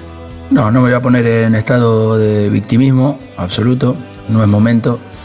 Y Álvaro está haciendo un gran trabajo, el otro día hizo un grandísimo partido, eh, lo jugó muy bien, lo compitió muy bien y ojalá que pueda mantener sobre todo lo- el espíritu que tuvo en estos dos últimos partidos porque fue muy bueno. Pues a las 9 de la noche, mañana, este Atlético de Madrid-Cádiz en el Metropolitano, sin Álvaro Morata. Alejandro Mori, buenas noches. Gonzalo Palafox, ¿qué tal? Buenas noches. Sin Morata, Jano, pero con Correa, ¿eh? Sí, sí, porque recupera, bueno, se va despejando un poquito. ¿Recupera o, o nunca tuvo lo que se dijo? No, no, vamos a ver, eh, no pudo jugar en Pamplona. Bueno, es que Eso se rodillas un poquito más, ¿no? No, fue una torsión, Una torsión. una torsión, sí. Entonces no leí bien el comunicado. Con, la- con la con, con- con la imagen, ¿no? Sí, claro, claro, con la con imagen de, de Bellingham. Sí. He sido un poco malo aquí, ¿eh? Sí, sí, ya te, veo, ya te veo por dónde vas. No, fue una torsión, evidentemente es una lesión menor, pero fue una lesión que le impidió estar en Pamplona. Mañana va a estar en la lista de convocados que van a dar eh, por la mañana, porque el equipo se concentra por la mañana.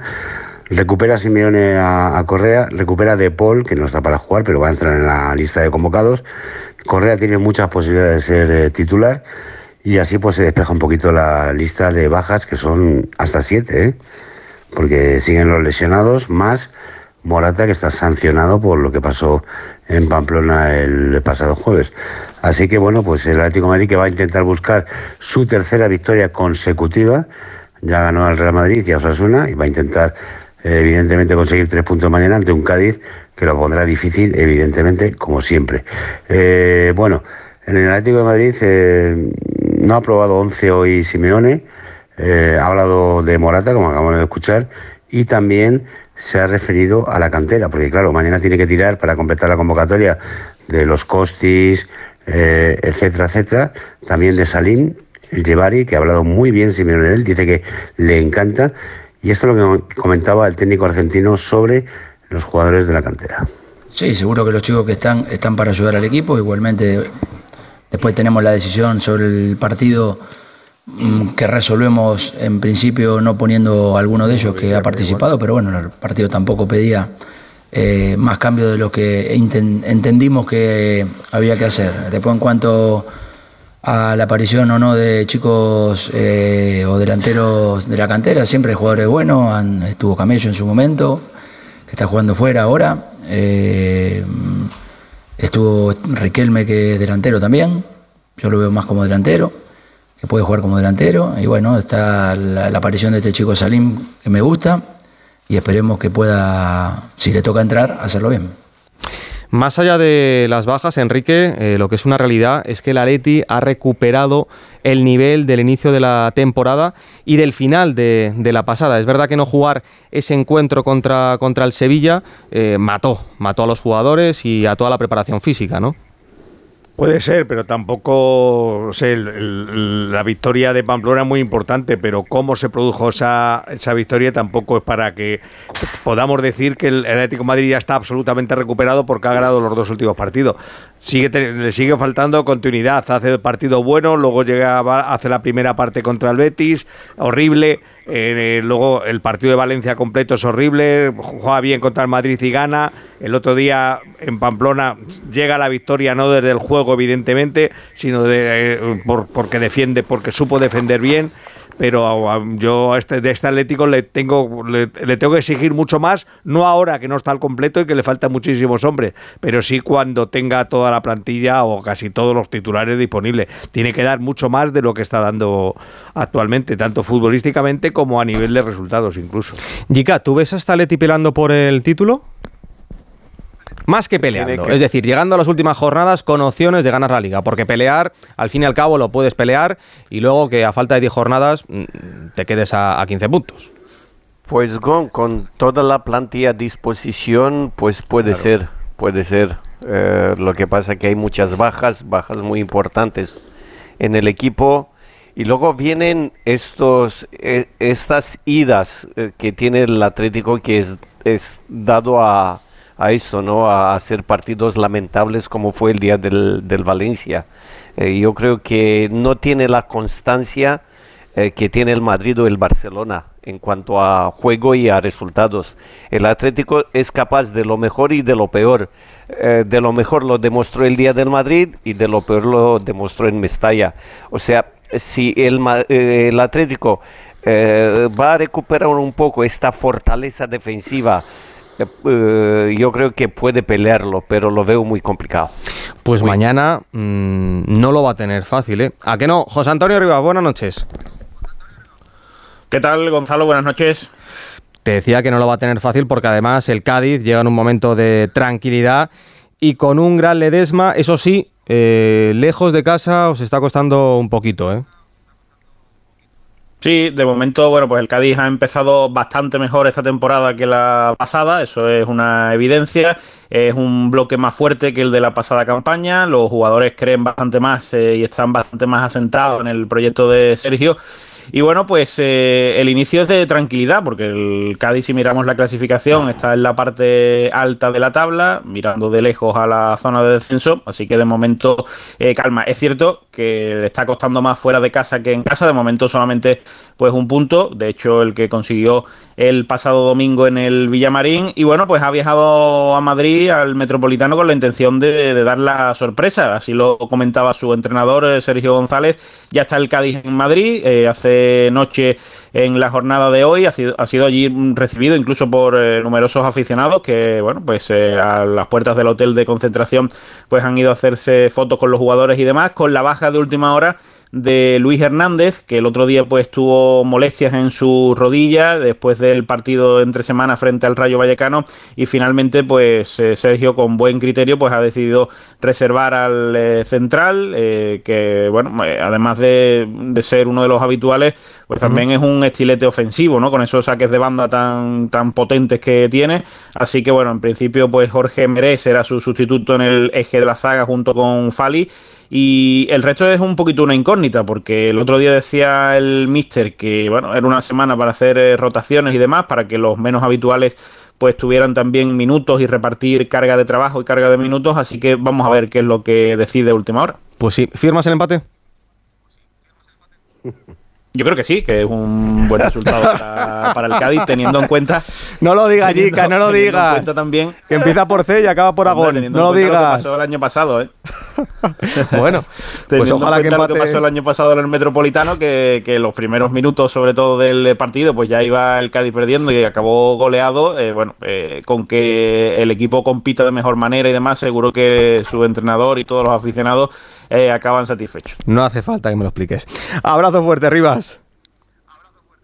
Venga, un abrazo. Jano, ¿te atreves con el 11 en el que seguramente ahora me dirás que está, que está Correa? No, no. seguramente, seguramente. bueno, primero quiero decir que suscribo todas las palabras de Enrique Ortego y de Jica Carayoveano, que creo que han explicado perfectamente que es este Atlético de Madrid de momento irregular, ¿no? Vamos a ver si consigue tener a todos los jugadores en buena disposición y conseguir un camino de regularidad, que es lo que va a llevarle a conseguir algún eh, objetivo. No es favorito para la liga, pero siempre es un candidato. Y mañana, a pesar de las bajas, yo creo que va a tener un 11 mm, bastante reconocible y bastante bueno, con calidad. Con los Black en portería, Nahuel Molina en el carril derecho, Samuel Lino en el izquierdo, Creo que va a jugar a Pilicueta junto con Jiménez y Hermoso en el eje central de la zaga. En el centro del campo van a estar Coque, Llorente y Saúl. Y arriba Grisman y Correa. Veremos lo que aguanta el argentino, porque ahí está preparado Riquelme, que el otro día en Pamplona, en la zona mixta, le preguntaba si le hacía ilusión jugar en punta con la falta de delantero, no está Menfi, no está Molata junto a Griezmann, decía que estaba encantado, se postulaba para esa posición. Yo se lo comentaba a Simeone en la rueda de prensa y me decía, tomo nota, y yo le he dicho a Simeone que él lo ve como delantero. Ah. Así que también tiene sus opciones Riquelme de jugar ahí, ¿eh? Bueno, pues Jano, no te molestamos más, que tienes que descansar de cara al partido de mañana a las 9 de la noche en el Metropolitano. Concéntrate, concéntrate. Se va a concentrar, se va a concentrar Jano, está ya concentrado en casita. Escucha, el equipo se concentra mañana, mañana conoceremos la lista de convocados. Eh, el partido es a las 9 de la noche y entonces por ese motivo el Atleti se concentra por la mañana, no, no es como un partido que fuera a las 4 de la tarde que lo hubiera, hecho ya, ¿no? Pero bueno, yo creo que va a haber una buena entrada, buen ambiente, como siempre en el Metropolitano y vamos a ver qué Atleti vemos, si el del Real Madrid o el de Valencia, como decían Jica y Ortego. Bueno, el Atlético de Madrid que se concentra mañana, nuestro Alejandro Mori, desde ya, 12.27, a descansar. Abrazo fuerte, Jano. Otro para todos, hasta luego. Enrique, no te molesto más, que sé que tienes el taxi ya. Me voy a ver si, no me regaña Colomo. No, voy a, hablar con la Premier porque esto hay que arreglarlo de alguna forma ahora que viene. Qué vergüenza, ¿eh? Es que es tremendo.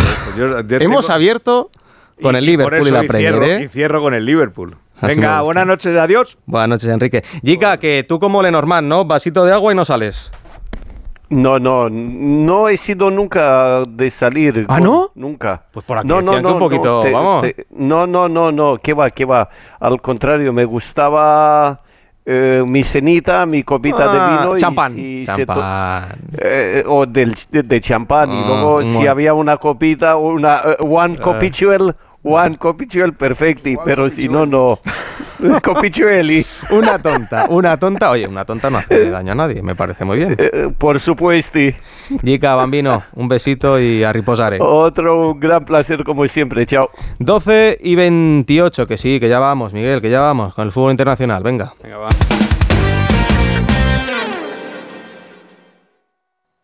Las vacas Angus y Wagyu del Ganadería Organic comen pastos naturales reforzados con una mezcla de higos secos y pasta de aceite de oliva virgen extra. Es una carne increíble. Y como queremos que la pruebes, te llevamos del campo a tu casa dos solomillacos de 300 gramos, un chuletón de un kilo y cuatro hamburguesas de 150 gramos por solo 89 euros. Todo Angus Eco de Organic. Haz tu pedido 910 2010 910 2010 o en carneorganic.com. Organic, la mejor carne del mundo. Si es que ya lo digo yo siempre, dúchate que sale económico, pero eso sí, hazlo en un plato de ducha de Duchamanía. Hazme caso, ¿no ves que una bañera tiene más peligro que meter los dedos en un enchufe? Y mira que son bonitos los platos de ducha de Duchamanía. Oye, con suelo antideslizante, sus mamparas, para entrar a vivir, pues eso, dúchate que sale económico y llama a Duchamanía, que no me enteré yo que no lo haces. En Madrid, Paseo del Molino 6, 91 468 4907 y duchamanía.es. ¿Sabes qué pasó con el cerebro de Einstein? Einstein falleció en 1955. Según sus últimos deseos, fue incinerado y sus restos fueron esparcidos en algún lugar secreto. Pero pocos saben que durante la autopsia el patólogo Thomas Harvey extrajo su cerebro y lo cortó en 240 trozos. En 1998, Harvey y otros científicos devolvieron los restos que tenían, a excepción de 24 piezas que podrían estar actualmente en cualquier parte del planeta. En la tertulia Zona Cero de la Rosa de los Vientos hablaron de esta y otras historias muy interesantes. Si no escuchaste el programa o quieres volver a escuchar cualquier sección a la carta, entra en la web y en la app de Onda Cero. No te pierdas nada. Onda Cero, tu radio.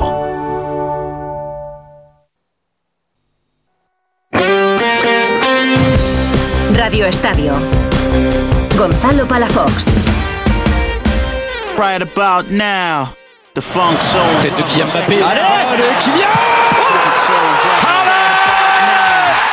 Ronaldo y Sánchez Ronaldo. En la propina Leo. El mejor que le va a pegar. Ahora hablamos del City, del Napoli, del Bayern, pero antes, Miguel, lo importante, eh, lo que contabas en Radio Estadio, cómo está el guardameta del Balvic, Etienne Baesen. Sí, Etienne Baesen, que lo hemos contado, que se ha tenido que suspender el partido porque se ha llevado un golpe en la cabeza de la rodilla de un rival, de Broby. Han tenido que, ha perdido el conocimiento y le han tenido que reanimar en el césped. Escenas muy parecidas a las que vimos con Eriksen con la sele- selección danesa. Bueno, la ESPN en Países Bajos informa de que el jugador está consciente en el hospital. Eh, obviamente hay que tener muchísima prudencia, pero por lo menos ha recuperado la conciencia y está tratándose después de ese terrible shock que ha tenido en el cuello. Bueno, pues es la mejor noticia, seguramente. Eh, parecido a lo que sufrió Peter Cech, el que fuera guardameta del, Pues del Chelsea. Aquello- sí, sí, en cuanto a la imagen, porque es un choque contra un rival cuando el balón está dividido. Y, y a Sek le hicieron un. directamente le hicieron un agujero en el cráneo, que es un poquito más allá y se hubiera quedado. Y algo que le obligó a llevar un casco Digo, durante toda su trayectoria. Esto, eh, al parecer, donde ha, ha habido el peligro más que en el golpe en sí en, en el hueso, en el cráneo, eh, en la cabeza en sí, es en el, el- el movimiento del, del El cuello, el cuello. Que es lo que le ha hecho perder la conciencia en el césped.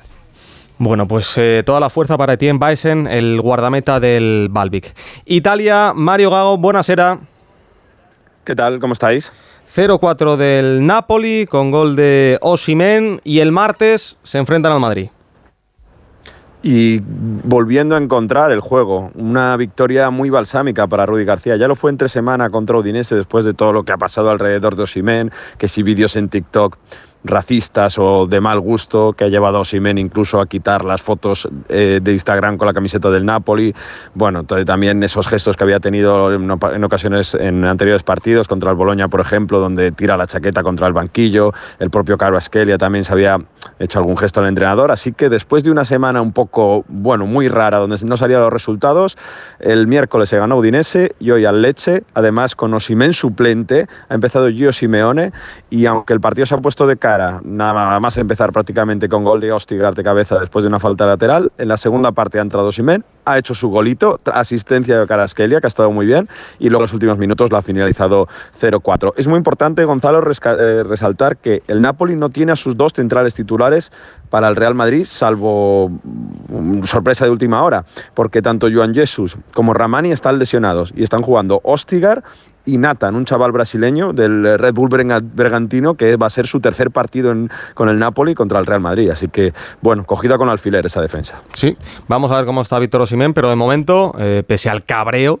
que mostró el, el nigeriano, y con razón, sigue marcando goles. Eh, Venegas, de la Premier, sobre todo destacar la derrota de- del City, ¿no? Sí, que es la primera derrota. Eh, venía de otra derrota en Copa, que le valió una eliminación este- esta semana, entre semana, pero además hoy ha sido la primera derrota en la Premier, que era el único de las grandes ligas Liga se quedaba eh, ganándolo todo. Bueno, pues hoy ha perdido contra el Wolverhampton. Yo no sé si esto es una mini crisis, pero mira, Liverpool podía haber sido líder y no lo ha conseguido porque ha perdido contra el Tottenham. El City sigue siendo líder, pero bueno, está la Premier preciosa, ¿eh? porque eh, después de esa derrota inesperada, el City es líder aún con 18 puntos. Después Tottenham y Arsenal, que el Arsenal ha ganado 0-4 al Bournemouth eh, con 17 y luego ya el Liverpool con 16. Que el Liverpool hoy ha demostrado que es un equipo duro, eh, a pesar de que a lo mejor no tiene a veces la brillantez, a veces le salen mal las cosas como hoy. la- la- al Tottenham le ha costado horrores doblegarlo. Así que está la Premier bastante más bonita de lo que pensábamos hace una semana cuando el City lo ganaba todo. Pues sí, bonita también cierto- está. y Dime. por cierto, perdona, Haaland hoy no ha marcado. Lo dije la semana pasada y la anterior. Ya, ya, sí, cuando sí. había marcado, está fallando mucho. Está fallando mucho. Hoy ha fallado. Y no ha marcado. Bueno, cuando, cuando marque, marcará de 3 en Por 3. supuesto, por cierto, en la Bundesliga, el líder es el Leverkusen, que ha ganado 0-3 al Mainz, con un golazo otra vez de falta de Grimaldo. Ha tropezado el Bayern contra el Leipzig 2-2. eh, del, del campeón de, de Alemania. En Francia, eh, 0-0 del PSG en casa del Clermont. Eh, el PSG es segundo, y podría acabar la jornada fuera de puestos de, Champions. Y cómo no, nos tenemos que ir a Argentina porque mañana tenemos un super clásico a las 7 de la tarde, la bombonera Boca River. Compañera de ESPN Argentina, Mireia Roch, ¿qué tal? Muy buenas. Hola Gonzalo, hola chicos, ¿cómo estáis? ¿Todo bien? Qué gusto escucharte, no te escuchábamos desde el Mundial de Argentina, seguramente que ahí se sigue celebrando. Es un superclásico, sí, pero eh, hay que reconocer que los dos técnicos, tanto Almirón, el ex del Elche, como de Michelis, se juegan mucho, ¿no? Se juegan mucho, sí. A ver, eh, vamos a poner un poco en contexto a los oyentes porque realmente Argentina mañana, Gonzalo, se va a paralizar, ¿eh? Se va a paralizar para vivir un nuevo superclásico. A ver, en este caso es en la bombonera, va a ser a las 2 de la tarde y claro, de un domingo. Así que imaginaros vosotros cómo va a estar Buenos Aires, concretamente ese barrio de la Boca que es donde está ubicado el, el estadio. Hablabas de los técnicos, es cierto que, que sí, Almirón, por ejemplo, eh, está más, no sé si decirlo así, pero sí que el objetivo de Boca hoy está más centrado, más allá de que quieren ganar a River, en lo que es la Copa Libertadores, ¿no? Quieren conseguir la séptima, esta semana ha sido la ida de esas semis. Han ah, quedado empate a cero frente a Palmeiras, así que el próximo jueves van a tener la vuelta en Brasil. No es fácil la situación y por eso me parece que mañana Almirón va a plantear un equipo alternativo. Por ejemplo, yo, yo pensaba en Cavani, ¿no? Con la llegada de, Sí, del uruguayo que solo, a la, solo a la lleva un Liga gol en, nueve partidos. Solo lleva un gol y digo, quizás es la oportunidad que tiene para demostrar, ¿no? To- Tanto que se pidió por él y que finalmente dejó el Valencia para venir aquí a Argentina. Y, y yo decía, bueno, primer clásico que va, super clásico, porque aquí lo llaman así, super clásico que va a disputar Cavani, pero bueno, en principio parece que no va a ser titular, así que no sabemos si el uruguayo va a tener minutos o no. Esperemos que sí. Bueno, vamos a ver si también se reencuentra con el gol, el ex de, del Valencia. Por cierto, eh, para acabar, eh, de Michelis, eh, hace, hace unos meses, en Sí. agosto, eh, tuvo bueno un comportamiento que a los jugadores no les gustó porque rajó de ellos eh, con la prensa, entiendo. eh, después fue después de la eliminación de la Libertadores, entiendo que también está un poquito en la cuerda floja, ¿no? Sí, y además te añado un datito. A ver, es cierto que el último clásico lo ganó River, fue en el Monumental, en su casa, fue por la mínima, 1-0 un gol del colombiano Miguel Borja en el último momento, pero a ver, es cierto que no ganan la bombonera desde el año 2018, ¿no? Además viene también con una racha bastante mala cuando juega de visitante, lleva solo una victoria en los últimos tres- 13 partidos como visitante, Gonzalo, entonces lo que dices, ¿no?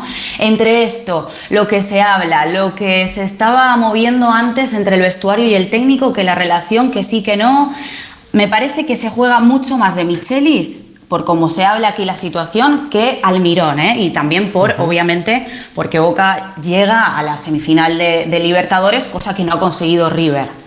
Bueno, pues mañana ese super clásico en la bombonera a las 7 de la tarde, hora española, Boca River. Sí. Abrazo fuerte, Mireya. Te voy-. Dime.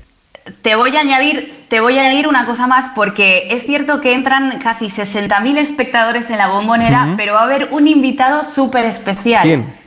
Un medio, un out of context ha sido esto hoy en Argentina. Ruth Van Nistelrooy Ah. va a estar mañana en la bombonera, así que Oh. imagínate, hoy ha estado en el partido eh, San Lorenzo Huracán y mañana va a haber el superclásico aquí en Buenos Aires. Bueno, él es del Madrid, del Málaga, de- del United. Sí. Ruth Van Nistelrooy, en la bombonera Mítico. mañana. Un besito, Mirella. Nos vemos, chao, chao, beso. 12 y 39. Vamos ya con John Rambo.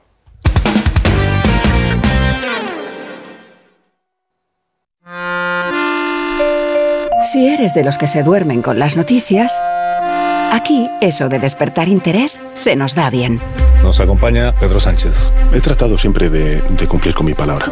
¿Y por qué nos ha mentido tanto entonces, presidente? Señor Núñez Feijóo, buenos días. ¿Está usted insinuando que la dirección de correos ha tenido algún interés en que no se repartieran a tiempo los votos por correo? Pocos se atreven a preguntar lo que todos queremos saber, pero en Onda Cero contamos con más de uno. Si escuchar lo mismo de siempre te cansa, despiértate con Alsina. Más de uno con Carlos Alsina. De lunes a viernes desde las 6 y siempre que quieras en la web y en la app. Onda Cero, tu radio. Noticias fin de semana. Esto es lo que está pasando ahí fuera. Toda la actualidad con Juan Diego Guerrero. Con presencia del presidente del gobierno que hemos Estamos ya en el Reino Unido con Celia Maza. En el Reino Unido, el Partido Conservador. En Israel con Hanna Beris. En Israel la semana que Rusia, sí. Xavi Colás. A muchos rusos les ha pillado desprevenidos. Vamos ahora hasta Italia, Darío Menor. En Italia la sentencia del El enviado especial de Onda Cero a este viaje presidencial en Montreal. Juan de Dios Colmenero, buenos días. Buenos días aquí en Noticias fin de semana. Y domingos a las 7 de la mañana y a las 2 de la tarde. Y siempre que quieras, en la app y en la web de Onda Cero. Te mereces esta radio. Onda Cero, tu radio. Como el perro y el gato. Como siempre, como todos los fines de semana, dispuestos a pasar un buen rato charlando de esos buenos amigos que son los no racionales que conviven con nosotros en nuestros hogares. Todo sobre las mascotas con Carlos Rodríguez. Sábados a las 3, domingos a las 2 y media de la tarde y siempre que quieras en la app y en la web de Onda Cero. Patrocinado por Menforsan, los especialistas en cuidados, higiene y cosmética natural para las mascotas. Te mereces esta radio. Onda Cero, tu radio. Onda Cero.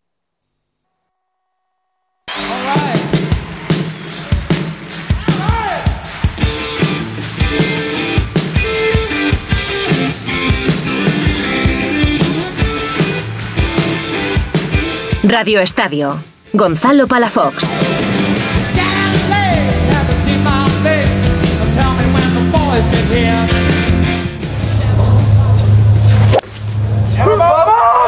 Be enough. Let's go, Rambo! Yeah, Rambo! It's plenty of curve. It's in. Oh my gosh. Era una buena distancia, ¿no? 196 metros con el que justo ha, ha subido a favor. Un hierro 6 a tope y rezar que fuese a la bandera, entre la bandera y el borde derecho de green. Y bueno, directo a bandera y la verdad que lo he pegado perfecto. Eh, no sé si se ha visto en la tele, cuando la, la he visto botar en green yo pensaba que estaba larga y me he dado la vuelta y ha sido el que me ha, me ha dicho ahí John. Y, y no sabía que estaba en la pantalla y al lado de green y Vaya golpe de John Ram que ha rozado el hoyo en uno y Europa en la Ryder está ya a las puertas de la victoria.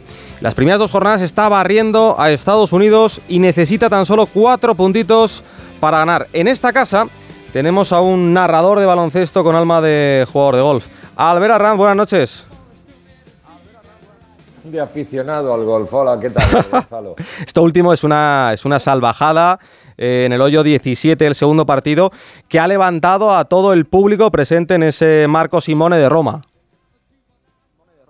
Sí, señor. Lleno hasta reventar 5.000 personas en el T del 1. Se está calculando que a lo largo de los tres días y de las dos sesiones de los dos primeros y los 12 individuales de mañana, hasta 300.000 personas se pasen por el Marco Simone, que por cierto tiene una superintendente zamorana, Lara Arias, que eh, la verdad puede estar satisfecha porque el campo les ha quedado un campazo. Sea como fuere, a la jornada del viernes, del 6 y medio, 1 y medio, en la jornada de hoy Europa amanecía fantásticamente bien, dando prueba de que el Forsom, bolas alternas, es la especialidad. Eh, desde el año 85 de los 24 puntos posibles de Forsom ha conseguido 19 el equipo continental y le endosaba un 3 a 1, incluyendo la victoria de John Ram al cuadro norteamericano y con una victoria para récord. La pareja nórdica entre el noruego Hopland y el debutante sueco Aberg le hacían un 9 y 7 por jugar,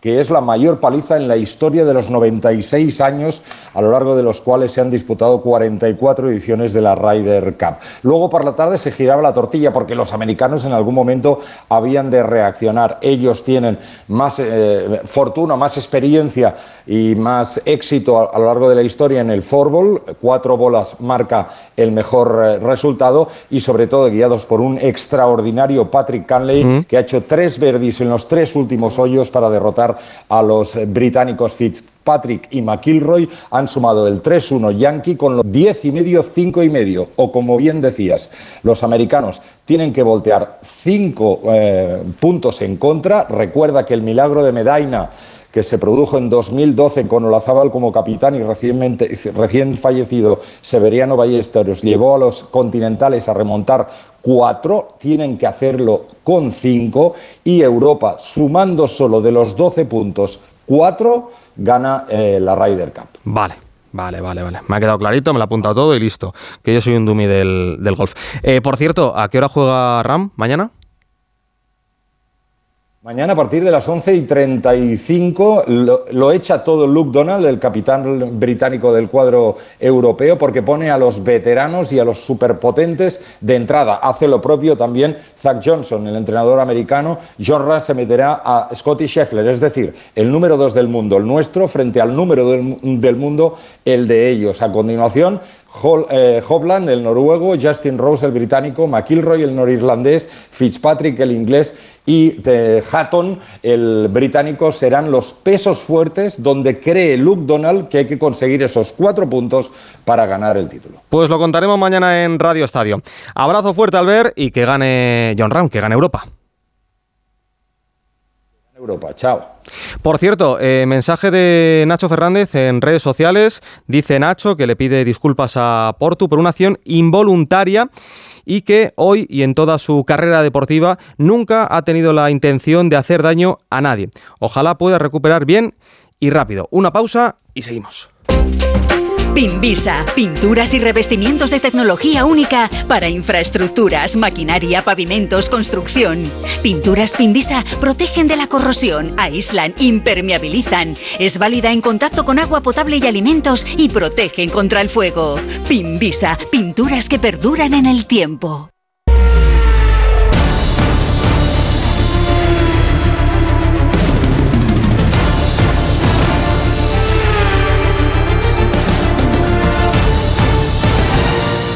Ha sido una carrera dura, la veía, esperaba más lenta sobre todo, pero, pero bueno, en cuanto he empezado he sentido que, que tenía, tenía buen ritmo, he visto que Brad estaba muy muy cerca y me ha hecho forzarme más de lo que me esperaba y, y bueno, he sacado un poco todo lo que tenía, ¿no? Eh, al final cuando he notado el, el, el, bajón de las ruedas, he visto que Brad igualmente la, la, la, distancia se mantenía o aumentaba, o sea que quiere decir que él también tenía problemas y, y nada, me he, centrado en, me he centrado en intentar encontrar cositas para mañana. Eh, por suerte aquí parece que la goma no hay dudas, o sea que estoy contento porque en India hicimos un fallo grande y espero que aquí no, no vuelva a suceder. Pues normal, normal que esté contento. A tan solo 8 puntos, esa es la distancia que separa ahora mismo a Jorge Martín de Peco Bañaya en la lucha por el Mundial de MotoGP. Eso gracias al pedazo de sprint de Jorge, quinta victoria consecutiva el sábado, con la que le ha recordado 5 puntos al italiano. Y además, la otra gran noticia es que mañana va a salir desde esa primera posición. Compañero de la revista Motociclismo, Chechu Lázaro, buenas noches. ¿Qué tal? Buenas noches, Gonzalo. Eso sí, eh, Jorge ha estado a puntito de no salir, ¿eh? Sí, ha tenido un momento, ha vivido un momento de muchísima tensión porque en parrilla lo ha explicado luego. Hemos visto un revuelo, que había mucho técnico, mucho ingeniero de Ducati alrededor de su moto y ha explicado luego que es que se le ha encendido en la pantalla un sensor, un aviso, un testigo, el típico testigo que se te puede encender en el coche rojo que te asusta, que te dice tienes que detener, tienes que parar el coche, pues ha sido algo así parecido eh, y sobre todo con la incertidumbre de si en el momento de la parrilla en el que estaban los ingenieros podían o no podían tocar la moto. Al final eh, la federación, los técnicos, los comisarios le han permitido a, los ingenieros tocarse la moto y nada, simplemente ha dicho que era un sensor que se encendía, ha podido arrancar la moto y sobre todo lo importante, no tenía ningún problema esa Ducati y la verdad es que el madrileño está de dulce, eh, lo has dicho tú, lleva una racha, sobre todo especialmente los sábados donde está imponiendo lo, lo, imaginábamos, porque ha sido siempre un piloto muy explosivo, que muy rápido una vuelta, pero es que en las carreras sprint le está adaptando muy bien.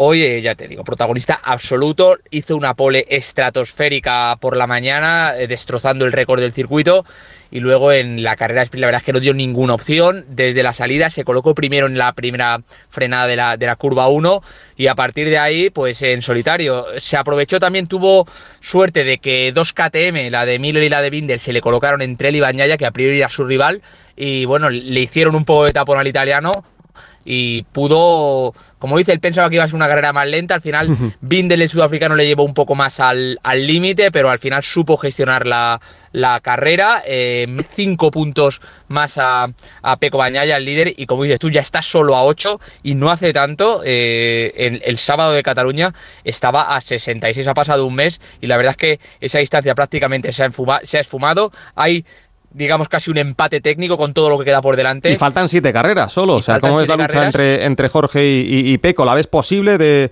corazón o, complicado? ahora mismo eh, lo dice todo el mundo, lo dice incluso el propio Peco Bañal, lo reconocía que es el momento de, de, Jorge Martín, está en la dinámica ganadora, tiene la tendencia a favor, parece que todo le sale bien. Peco también hay que decirlo, ha tenido, recordar, no hay que olvidarse de, ese accidente brutal que tuvo en, en Barcelona, que le hizo eh, correr el siguiente fin de semana en Misano con muchas secuelas físicas, pero luego a partir de ahí es verdad que no se ha acabado de encontrar con la moto, siempre ha estado un paso detrás de, del madrileño Jorge Martín, que tiene que aprovechar, ya te digo, porque está en su momento y ahora mismo es que, si te acuerdas el año pasado, Gonzalo, eh, eh, la situación que vivió Bañaya era justo la contraria, él era el perseguidor, perseguía a, a Fabio Cuartararo y le remontó y ahora mismo está en la condición de ser perseguido. Tiene a Martín que viene mucho más fuerte detrás y ya te digo, si sigue así, por lo menos la dinámica es que, bueno, de hecho, mañana, si, si se dan los resultados de la carrera que se han dado hoy, primero Martín, tercero Bañaya, habría cambio de liderato. Pues ojalá. Y este sábado también estábamos pendientes de esa reunión de Márquez con los jefes de Honda. Y esto decía Marc. Sí, son cambios eh, importantes, al menos hay, hay reacción. Eh, está claro que cuando un proyecto está, está en esta situación, pues eh, significa que tiene que haber cambios. cuando una empresa grande no sabe los números, tienen que haber cambios de los de arriba. Pero, pero bueno, sí que, sí que es cierto que el camino que se, que se ha tomado pues, estos últimos años no ha sido, no ha sido bueno a nivel técnicamente. Yo desde 2020-2021 no estuve casi en pista y, y cuando llegué pues ya me encontré que, había otra dirección eh, en, la moto, pero, pero no es que esta moto sea peor que las otras, eh, sino que nosotros vamos más rápidos que en ese 2020, 21, 19 incluso, pero los otros han mejorado más, así que, bien por onda de, reaccionar y de, poner gente nueva y a investigar y, a coger el nivel que, que, está marcando ahora mismo pues Ducati y KTM. ¿Tú, Chechu, qué sensaciones tienes con este matrimonio? Pues eh, yo cada vez veo, veo que el divorcio es más, está más, más cerca. De hecho, no creo que, creo que está, creo que ya ha tomado la decisión Mar Márquez. Eh, creo que por respeto a Honda Recordemos, corren en Japón, pero no solo en Japón. El circuito Motegi es propiedad de Honda, es decir, corren en casa eh, de manera literal de Honda. Y creo que se han dado este fin de semana para, pues bueno, simplemente un fin de semana de tregua para que no soltar el bombazo en casa, en casa de Honda. En cualquier caso, eh, ha habido una reunión, como decía el propio Marco, la plana mayor absoluta de Honda. Eh, los cambios que ha habido no son menores porque se han cargado al project leader, es decir, al líder, del jefe del proyecto de, MotoGP en Honda y a varios de sus ingenieros. Tiene que dar un giro de 360 grados, de 180 grados, perdón, eh, Honda para, para reconducir la situación.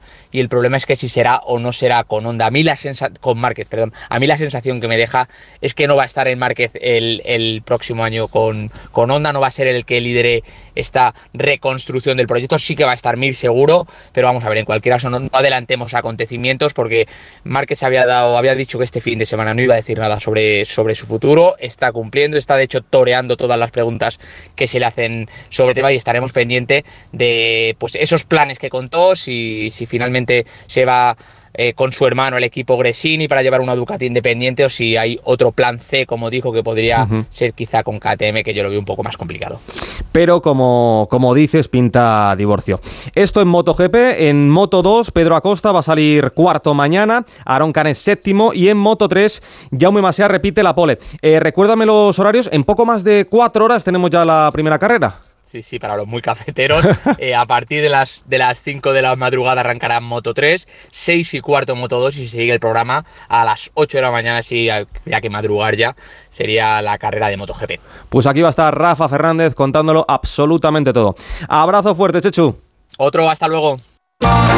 ¿Y dónde leíste ese truquito buenísimo para el pelo? Pues en un vídeo que me llegó al móvil, tío, yo qué sé. Pero si tenemos el pelo totalmente frito, descolorido y se nos cae a mechones, ¿de verdad tú te crees todo lo que te llega al móvil? Bueno, relájate, que a los dos nos pareció una gran idea. Siete de cada diez personas se han creído alguna vez un mensaje o vídeo que resultó ser falso. Para lo importante, confía en profesionales. Para informarte, confía en periodistas. UTECA, AMI y AER Radio Valio.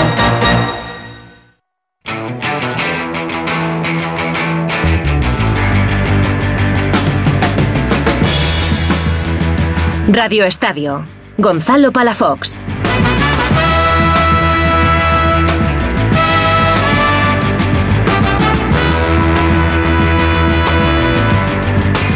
Y hacemos una última parada en este Radio Estadio porque mañana en la Liga Endesa tenemos cinco partidos más de esta tercera jornada. A las doce y media, dos, Granada, Basket Girona y Juventud Granca. A las cinco otros dos, Breogán, Manresa y Morabanc, Thunder, Palencia. Y a las seis y media, además con el cambio de horario del Betis Valencia, sin fútbol de por medio, en el Palacio de los Deportes, segundo clásico de la temporada. El primero se lo llevó cómodamente la Supercopa de España, el Real Madrid. Pepe Catalina, ¿qué tal? Muy buenas. Hola, ¿qué tal Gonzalo? Buenas noches. Estamos en el inicio de la temporada, pero el Madrid de momento, sin dudas, ganó y bien en Manresa y al Barça le costó un poquito más ante el Thunder, ¿no? Bastante más en un partido en el que cuando quedaban pues poco más de dos minutos perdía por siete puntos. Al final se encontró con esa acción afortunada, como los propios jugadores reconocían, como el propio Laprovito, la protagonista de ella, eh, reconocía. eh, tiró en el segundo tiro libre a fallar, estando dos abajo. Le vino el balón al mismo la Provítola y en un tiro así de precisión anotó, lo llevó a la prórroga y, y ganaron un partido que tuvieron perdido muchos minutos. ¿no? Como tú decías, el Real Madrid da la sensación y la impresión de que está más rodado que el Barcelona, que el apenas haber hecho cambios en la plantilla les da una estabilidad en su plan de juego y en la ejecución del mismo, que la incorporación de Campazo, que no es una cara nueva en realidad, aunque esté reincorporada en una segunda etapa, solo les ha dado más riqueza a su juego con esa capacidad para dirigir, con su genialidad, con su propio talento anotador. Y en el Barcelona sí que les vimos mejor en el primer partido de liga, después de haber perdido esa semifinal de la Supercopa, precisamente el primer clásico de la temporada. Pues como te decía, les vimos mejor, más rodados, eh, tras unos días de trabajo, cuando no habían podido hacerlo con los internacionales por los compromisos, y con mayor protagonismo también de los nuevos, que en, en la semifinal de la Supercopa estuvieron desaparecidos. Ayer también les, les costó el tener pues ese impacto que se espera y bueno, pues eh, siempre es un Real Madrid-Barcelona. Yo creo que hay que colocar favorito al Real Madrid porque eh, como vimos en la Supercopa y como acabas de comentar tú y hemos analizado, va algo mejor, pero bueno, tenemos siempre esos partidos tienen algo especial, una motivación especial y supongo que el Barcelona de, de Grimao querrá eh, demostrar que sí que puede ser un rival para el Real Madrid eh, y que esas dudas que puede haber ante su figura una vez que ha sido una sorpresa un poco su elección como entrenador se van disipando. La buena noticia en el Barça es el nivel de la provítola. En el Madrid seguramente esa baja de Tavares por una infección respiratoria. Pues sí, la verdad que la Provítola ya era un jugador muy importante en la época de Vicius, desde que vino precisamente del Real Madrid, donde tuvo un rendimiento más irregular y ahora parece que con Grimao es más de lo mismo, ¿no? El argentino es un jugador agresivo en ataque, que da, les da anotación, también les da la posibilidad de, de tener otro base director de juego y en el Real Madrid se va a notar la baja de Tavares, eh, sin ir más lejos, me estaba acordando ahora de los dos taponazos que le puso Tavares a Billy Hernán Gómez, que le minimizó en esa semifinal de la Supercopa y su ausencia es importante en cualquier partido, ¿no? Y sobre todo en uno como este, donde el potencial del juego interior del Barça es grande y donde la motivación de Hernán Gómez también lo será. Pero es una oportunidad para, para Vicente Poirier de reivindicarse. Lo cierto es que el, el pivo francés del Real Madrid, que ha estado bastante cuestionado en, en el verano, pues eh, lo ha hecho muy bien en los partidos oficiales que se han jugado hasta ahora y mañana va a tener muchos minutos de responsabilidad para seguir confirmando que su continuidad en el equipo de Chus Mateo es un acierto. Pues Pepe, mañana a las seis y media contaremos ese clásico desde el Wizzing. Abrazo fuerte. Otro para ti, buenas noches.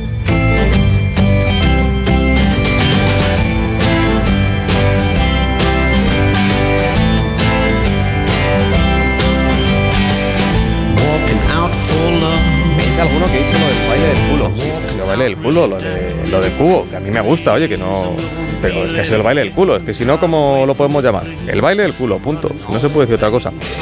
Pues hasta aquí esta sesión nocturna de Radio Estadio, en la técnica con Javi de la Torre, la producción con Miguel Venegas.